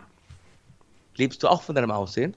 Ich lebe nicht nur von meinem Aussehen, ich lebe auch von meiner wunderbaren Stimme und meinem Charisma und meinem ähm, ja, darstellerischen Talent. Ja, zwei Jahre später war es dann soweit, im Mai, Madison Square Garden, die Fortsetzung der Teenage Mutant Ninja Turtles. Also die Fortsetzung der Realverfilmung mit dem Namen Out of the Shadows, also raus aus den Schatten. Ja, da hat man dann noch mehr Bezug auf den Cartoon genommen. Es wurde unter anderem Bebop und Rocksteady eingeführt, Krang, Baxter Stockman, es gab die Dimension X, das Technodrom und ja, ganz, ganz interessant noch, du hast vorher Kevin Nash erwähnt, der den Super Shredder gespielt hat. Auch in diesem Film gab es eine Wrestling-Verbindung, denn Rocksteady, das Nashorn, wurde vom Wrestler Sheamus dargestellt. Auch ein bekannter Wrestler. Aber was ich eigentlich gerne noch sagen wollte, eben ähm, noch zu dem Film davor im Grunde noch ganz kurz, beziehungsweise betrifft, betrifft es auch auf den Film irgendwie zu. Das sind ja, du hast gesagt, die Turtles Computer animiert, klar, aber es waren ja trotzdem Darsteller, die diese Kostüme getragen haben, worum dann dieses CGI ähm, gebastelt wurde. Ähm, ein Großteil der, dieser Darsteller haben dann auch ihre Rolle gesprochen, aber tatsächlich nicht alle. Also ein, ähm, ein, ein Leonardo zum Beispiel wurde nicht von seinem Darsteller gesprochen, sondern niemand geringeres als Johnny Knoxville durfte ihn im Original sprechen. Und Splinter wurde im ersten sowie auch in diesem Film ähm, tatsächlich von Tony Shalhoub, der auch, den wir als Monk kennen, gesprochen, ja. so im Original. Aber ansonsten haben es tatsächlich die Darsteller selber ihre Rollen gesprochen. Also das war auch irgendwie so ein bisschen, ja, wirr, warum jetzt nur diese beiden und warum nicht alle und so. Ähm, das habe ich damals auch nicht so ganz verstanden. Stephen Amell spielt ja auch mit, den kennen wir vielleicht als Arrow im zweiten Teil. Da wird dann nämlich auch noch Casey Jones eingeführt. Also da hat man wirklich hier auf die Pauke gehauen und alle bekannten Figuren dann nochmal reingebracht. Und äh, muss sagen, mir gefällt dieser zweite Film auch nicht sonderlich gut, aber ein bisschen besser als der erste. Ich würde sogar sagen, deutlich besser. Also der erste war halt gar nicht gut und der zweite war so mittel. Ich finde, dass ähm, Stephen Amell sehr viel dazu beigetragen hat, dass der Film ein bisschen besser wurde. Auch er ist auf jeden Fall kein A-Klasse Schauspieler, aber ich mag ihn irgendwie so mit seinem ja. Charisma, seine, seine Ausstrahlung. Ich schaue mir ab und an noch Arrow an, das ist schon unterhaltsam. Und in der Rolle hat das hat auch irgendwie gepasst. Hat ja irgendwie so im Grunde die gleiche Rolle gespielt wie fast immer. Irgendwie hat's gepasst und das hat, fand ich irgendwie überzeugend. Von daher hat es mir dieser Film tatsächlich nochmal ein bisschen mehr Spaß gemacht als der Film davor. Ganz genau. Ein guter Typ, der Stephen Amell ist ja auch sehr freundlich, muss man sagen. Also wirklich ein Sympathieträger. Ein interessantes Box-Office, 245 Millionen. Klingt nicht so schlecht ähm, bei einem Budget von 135 Millionen Dollar ist es aber dann gar nicht mal so gut, denn bei diesen 135 sind natürlich die ganzen Marketingkosten und so weiter noch gar nicht dabei. Ja, man sagt ja immer so 50, also so, das etwa das gleiche an Produktionskosten kommt noch im Marketing noch mal drauf, sagt man ja so grob, grob gerechnet. Und dann sind wir auf jeden Fall in den roten Zahlen. Ähm, hinzu kommt, ne, bei den Raspberry Awards, das nur als kleines Detail am Rande, gab es die Nominierung für Worst Prequel, Remake, Rip-Off oder Sequel und Megan Fox wurde nominiert als schlechteste Darstellerin. Ja, aber immerhin wurde sie auch mal nominiert für einen Preis. Warum nicht? Interessant ist ja tatsächlich, dass 2014 noch verkündet wurde, dass sowohl die Turtles Darsteller als auch Megan Fox für drei Filme insgesamt unterschrieben hatten. Gab aber keinen dritten Film. Denn dieser zweite Michael Bay-Film, ich nenne es halt einfach Michael Bay, weil es ja auch einfach erst Produzent und weil es halt sein Produkt ist, dieser zweite Michael Bay-Film war auch gleichzeitig der letzte. 2016 im Oktober wurde dann ganz offiziell verkündet vom Pro Produzenten Andrew Form, dass es keinen dritten Film mehr geben wird. Aber erst vor kurzem, nämlich im Juni dieses Jahres, hat Paramount dann bekannt gegeben, dass man die Serie wieder rebooten möchte. Also es wird einen ganz neuen Turtles-Film demnächst wohl geben. Ich weiß noch nicht, was ich davon halten soll, wenn ich ehrlich bin. Ja, also ich finde es ein bisschen schwierig. Das passiert ja jetzt leider sehr häufig. Ähm, dass Filme, die auch erst vor kurzem gelaufen sind, gleich nochmal ein Reboot irgendwie erleben. Spider-Man. Ja, also. Ging auch nach hinten los, muss man sagen. Und ich meine jetzt nicht den letzten Marvel Spider-Man, sondern eben dieses Zwischending, die Amazing Spider-Man, die eigentlich sehr gut waren, muss ich sagen. Also ähm, gute Schauspieler, gutes Produkt, aber einfach zu nahe an denen von davor. Ja, das sind ja meistens so rechtliche Probleme. Also man muss ja dann irgendwie das, äh, man hat die Rechte davon und muss die irgendwie verarbeiten, sonst verliert man die wieder in einem gewissen Zeitraum. Und das war auch der Grund, warum Spider-Man damals äh, so schnell ja rebootet wurde. Ich weiß nicht, woran es jetzt bei den Turtles liegen könnte. Vielleicht ist es ein ähnlich rechtliches Problem. Ja, in jedem Fall bin ich da schon gespannt, was man sich überlegt hat. Mit diesem großen Budget bin ich dann doch eher enttäuscht, was man daraus gemacht hat. Aber das ist leider auch oft so bei den Kinoblockbustern heutzutage, dass da eben mehr Wert auf Äußerlichkeiten gelegt wird und die Grundsubstanz einer guten Story dann leider nicht mehr so vorhanden ist. Ich bin ja eben auch kein großer Fan der Transformers-Reihe, wenn ich ehrlich bin. Ich tatsächlich auch nicht. Also ich mochte den ersten sehr, den, also der hatte so seinen Witz, das war noch was Besonderes, aber so alles darauffolgende ähm, habe ich mir nur noch einmal angeschaut. Mehr ging dann irgendwie nicht. Ich bin kein so großer Fan. Tatsächlich, tatsächlich, oh. lass uns noch, Gerne, wenn wir jetzt ja. eh das gerade sagen, ich bin auch nicht mehr so ein Riesenfan des MCU, muss ich sagen. Da geht's mir so ein bisschen mhm. ähnlich. Ähm, ich, ich, ich schaue mir jeden Film noch an, ich gehe ins Kino. Ich finde die auch toll, ich bin auch ein, ein großer Comic-Fan. Aber so, ich, mir ist es zu viel einfach geworden. Wirklich diese drei ähm, Marvel-Filme jedes Jahr, das ist mir ein bisschen viel geworden. Also meine letzten, die richtigen coolen Superheldenfilme, die ich mir richtig gut gefallen haben, waren tatsächlich Old Man Logan und ähm, ja, den, den letzten Deadpool fand ich aber auch ganz cool. Grandios, Old Man Logan. Also, möchte ich auch nochmal erwähnt haben. Ähm, ich weiß, was du meinst.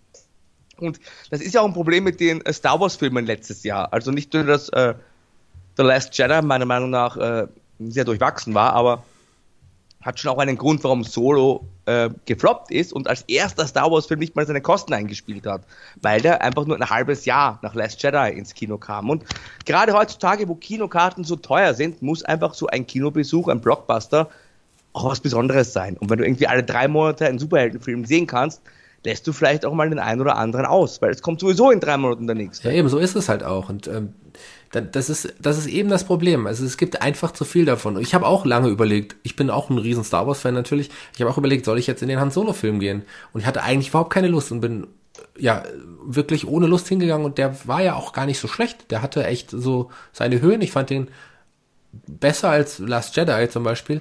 Hat schon Spaß gemacht, aber es ist trotzdem, es hatte nicht mehr das Große von eines Star Wars Films, wie es früher hatte, als wir noch klein waren. Und da wir jetzt gerade auch über die Einspielergebnisse mehr oder weniger gesprochen haben, habe ich mir auch nochmal die, die Einspielergebnisse ganz genau angeschaut von der Website Box Office Mojo.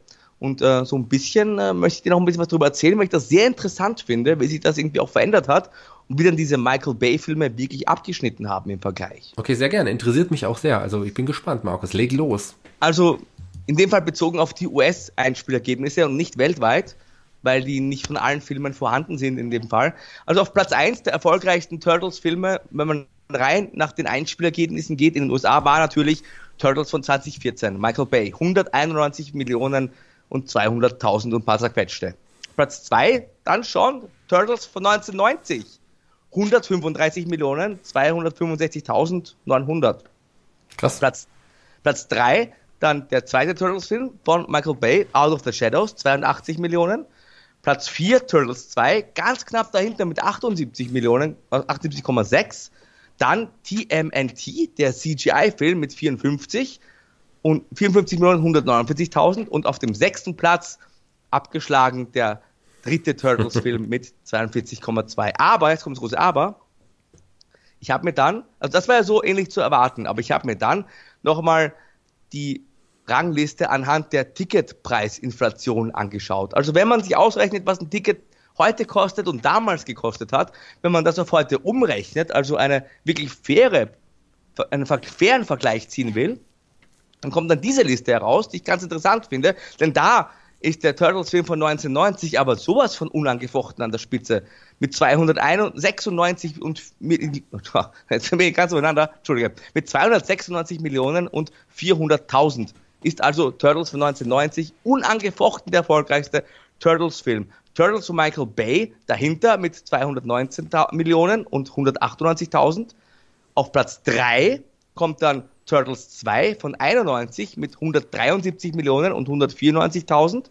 Auf Platz 4 kommt dann schon Turtles 3 mit 94 Millionen 656.000 und erst auf Platz 5 kommt dann nämlich der zweite Michael Bay Film mit 87 Millionen 217.000 und dann Platz 6 natürlich die MNT mit 72 Millionen 959.000. Aber ich fand das so interessant, denn wenn man diesen, diesen fairen Vergleich zieht, ist der zweite Michael Bay Film, Out of the Shadows, sogar hinter Turtles 3 gelandet. Okay, spannend, interessant. Äh, ja, aber das war auch der, der 90er war ja auch der Boom quasi noch der, der äh, Turtles. Also das war die Zeit, wo wir alle noch die Serie gesehen haben. Ähm, ja, aber das zeigt ja schon, dass man hier, dieser Versuch, ein neues Franchise zu etablieren, auf ganzer Linie gescheitert ist. Muss man dann leider so sagen. Das hat äh, nicht funktioniert. Gut, aber es ist so, wie es ist. Letzten Endes bin ich kein großer Fan keines der Filme. Äh, es gibt sie nun mal, das ist nicht schlimm, aber ich bin kein großer Fan. Also viele der Serien, wir haben sie auch bei den Masters gesehen, da gab es ja auch die Verfilmung mit Dolph Lundgren, die haben wir auch schon angesprochen.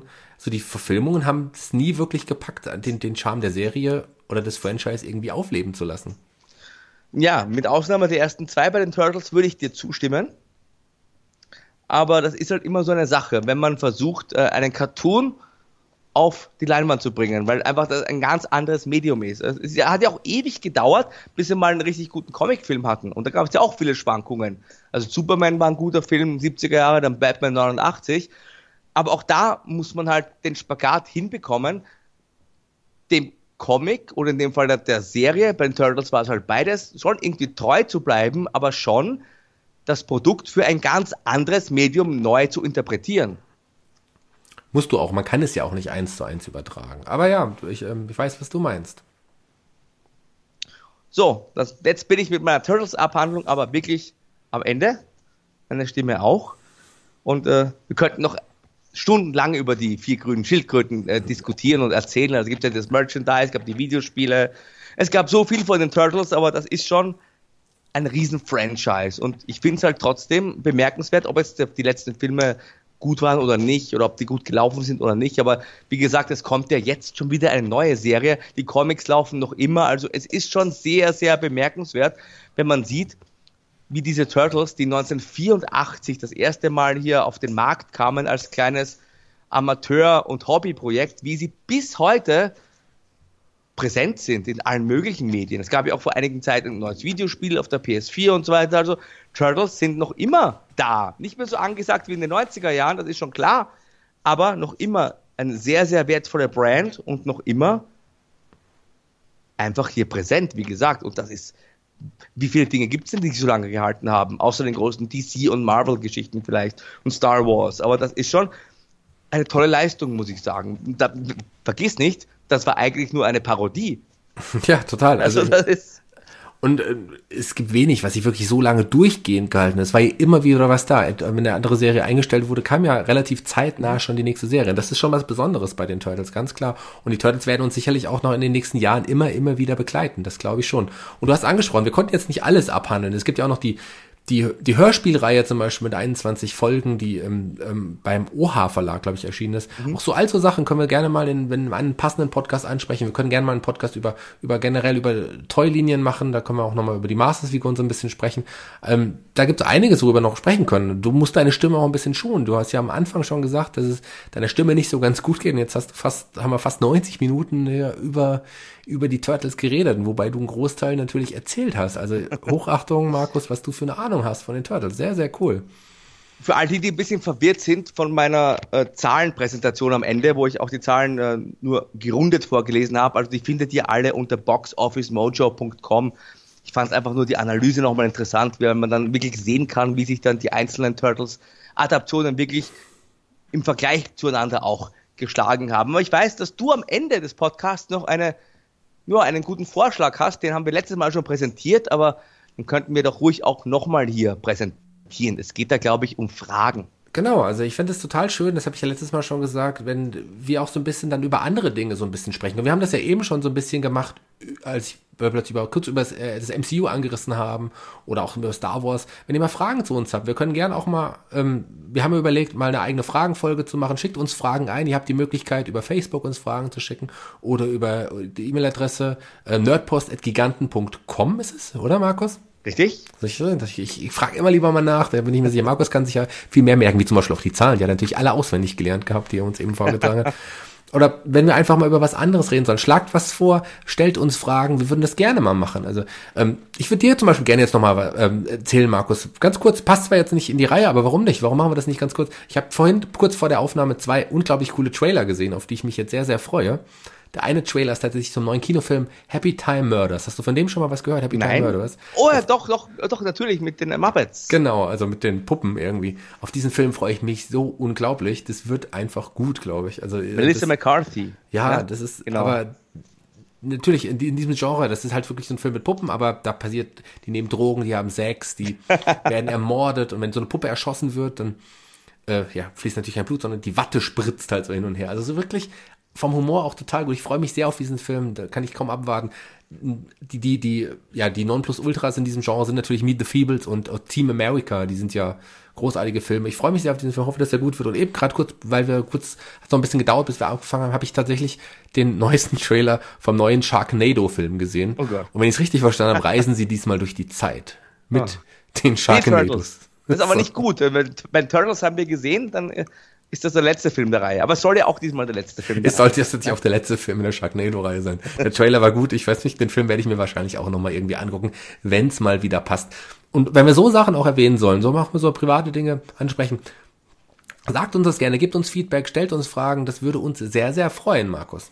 Ja, absolut. Also, wie gesagt, in Fulda konnten wir auch mit einigen Gigantenhörern sprechen und haben da auch Feedback bekommen, positives Feedback, was mich immer sehr freut. Aber klar, wenn es auch was gibt, was euch nicht so gut gefällt oder wenn ihr einfach Themenvorschläge habt oder einfach mal eine Sendung, Sendungsidee habt, die irgendwie außerhalb der Norm liegt, so wie Michael schon angedeutet hat, ganz andere Themen mal besprechen, beziehungsweise schon in unserem Nerd-Kosmos, aber dann vielleicht nicht nur hier faktenbasiert ein bisschen was erzählen, sondern einfach nur ja, ein Gespräch führen, sage ich mal, unsere Meinungen kundtun sollen. Also es gibt ja so viel in unserem Giganten-Universum, da sind ja eigentlich gar keine Grenzen gesetzt.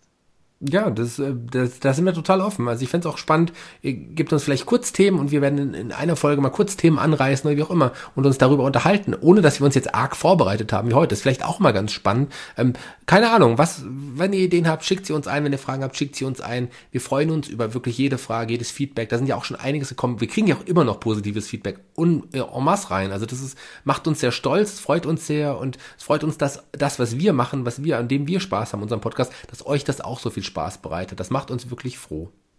Genau, und es geht auch auf jeden Fall weiter. Nur so viel. Nächstes Mal gibt's wieder auf die Ohren. Genau, der Markus kriegt was auf die Ohren. Nein, wir haben äh, uns gedacht, wir reden doch mal wieder, weil ich mich da auch so, so, so wirklich für begeistere, reden wir beim nächsten Mal doch wie endlich mal wieder über Hörspiele. Aber welche das sein werden, das verraten wir heute noch nicht. Das teasen wir vielleicht in, den nächsten, in der nächsten Zeit immer mal an, aber wir verraten es noch nicht. Seid gespannt. Und ähm, ja, ich würde sagen, dann sind wir jetzt auch am Ende angekommen der heutigen Ausgabe. Markus, willst du noch was sagen? Ich kann verraten, auf unserer Facebook-Seite facebook.com-giganten gab es ja auch schon einen Teaser für diese Folge. Also wer da immer schon mal ein bisschen ja, up-to-date sein möchte, vielleicht ein bisschen was erfahren möchte vor allen anderen, der sollte einfach mal gefällt mir klicken. Und bitte fünf Sterne vergeben. Macht das, das hilft uns, das bringt uns, macht uns bekannter und ja, das ist auf jeden Fall eine gute Sache, die uns fördert. Und wir wollen euer Nerdwissen fördern und ihr wollt sicherlich auch uns fördern. Das ist doch schön. Und dann sage ich dir, danke Markus, dass du dich so viel reingehängt hast heute, dass du auch so viel gesprochen hast mit deiner angeknacksten Stimme. Es hat sich definitiv gelohnt. Ich habe sehr, sehr viel erfahren, auch Sachen erfahren, die ich total vergessen habe. Ich werde mich jetzt an den Turtles Forever Film machen. Da freue ich mich schon drauf. Den finde ich irgendwo. Und ähm, dann sage ich dir mal danke, Markus. Und wir hören uns beim nächsten Mal in der nächsten Folge der Giganten. Bis dahin.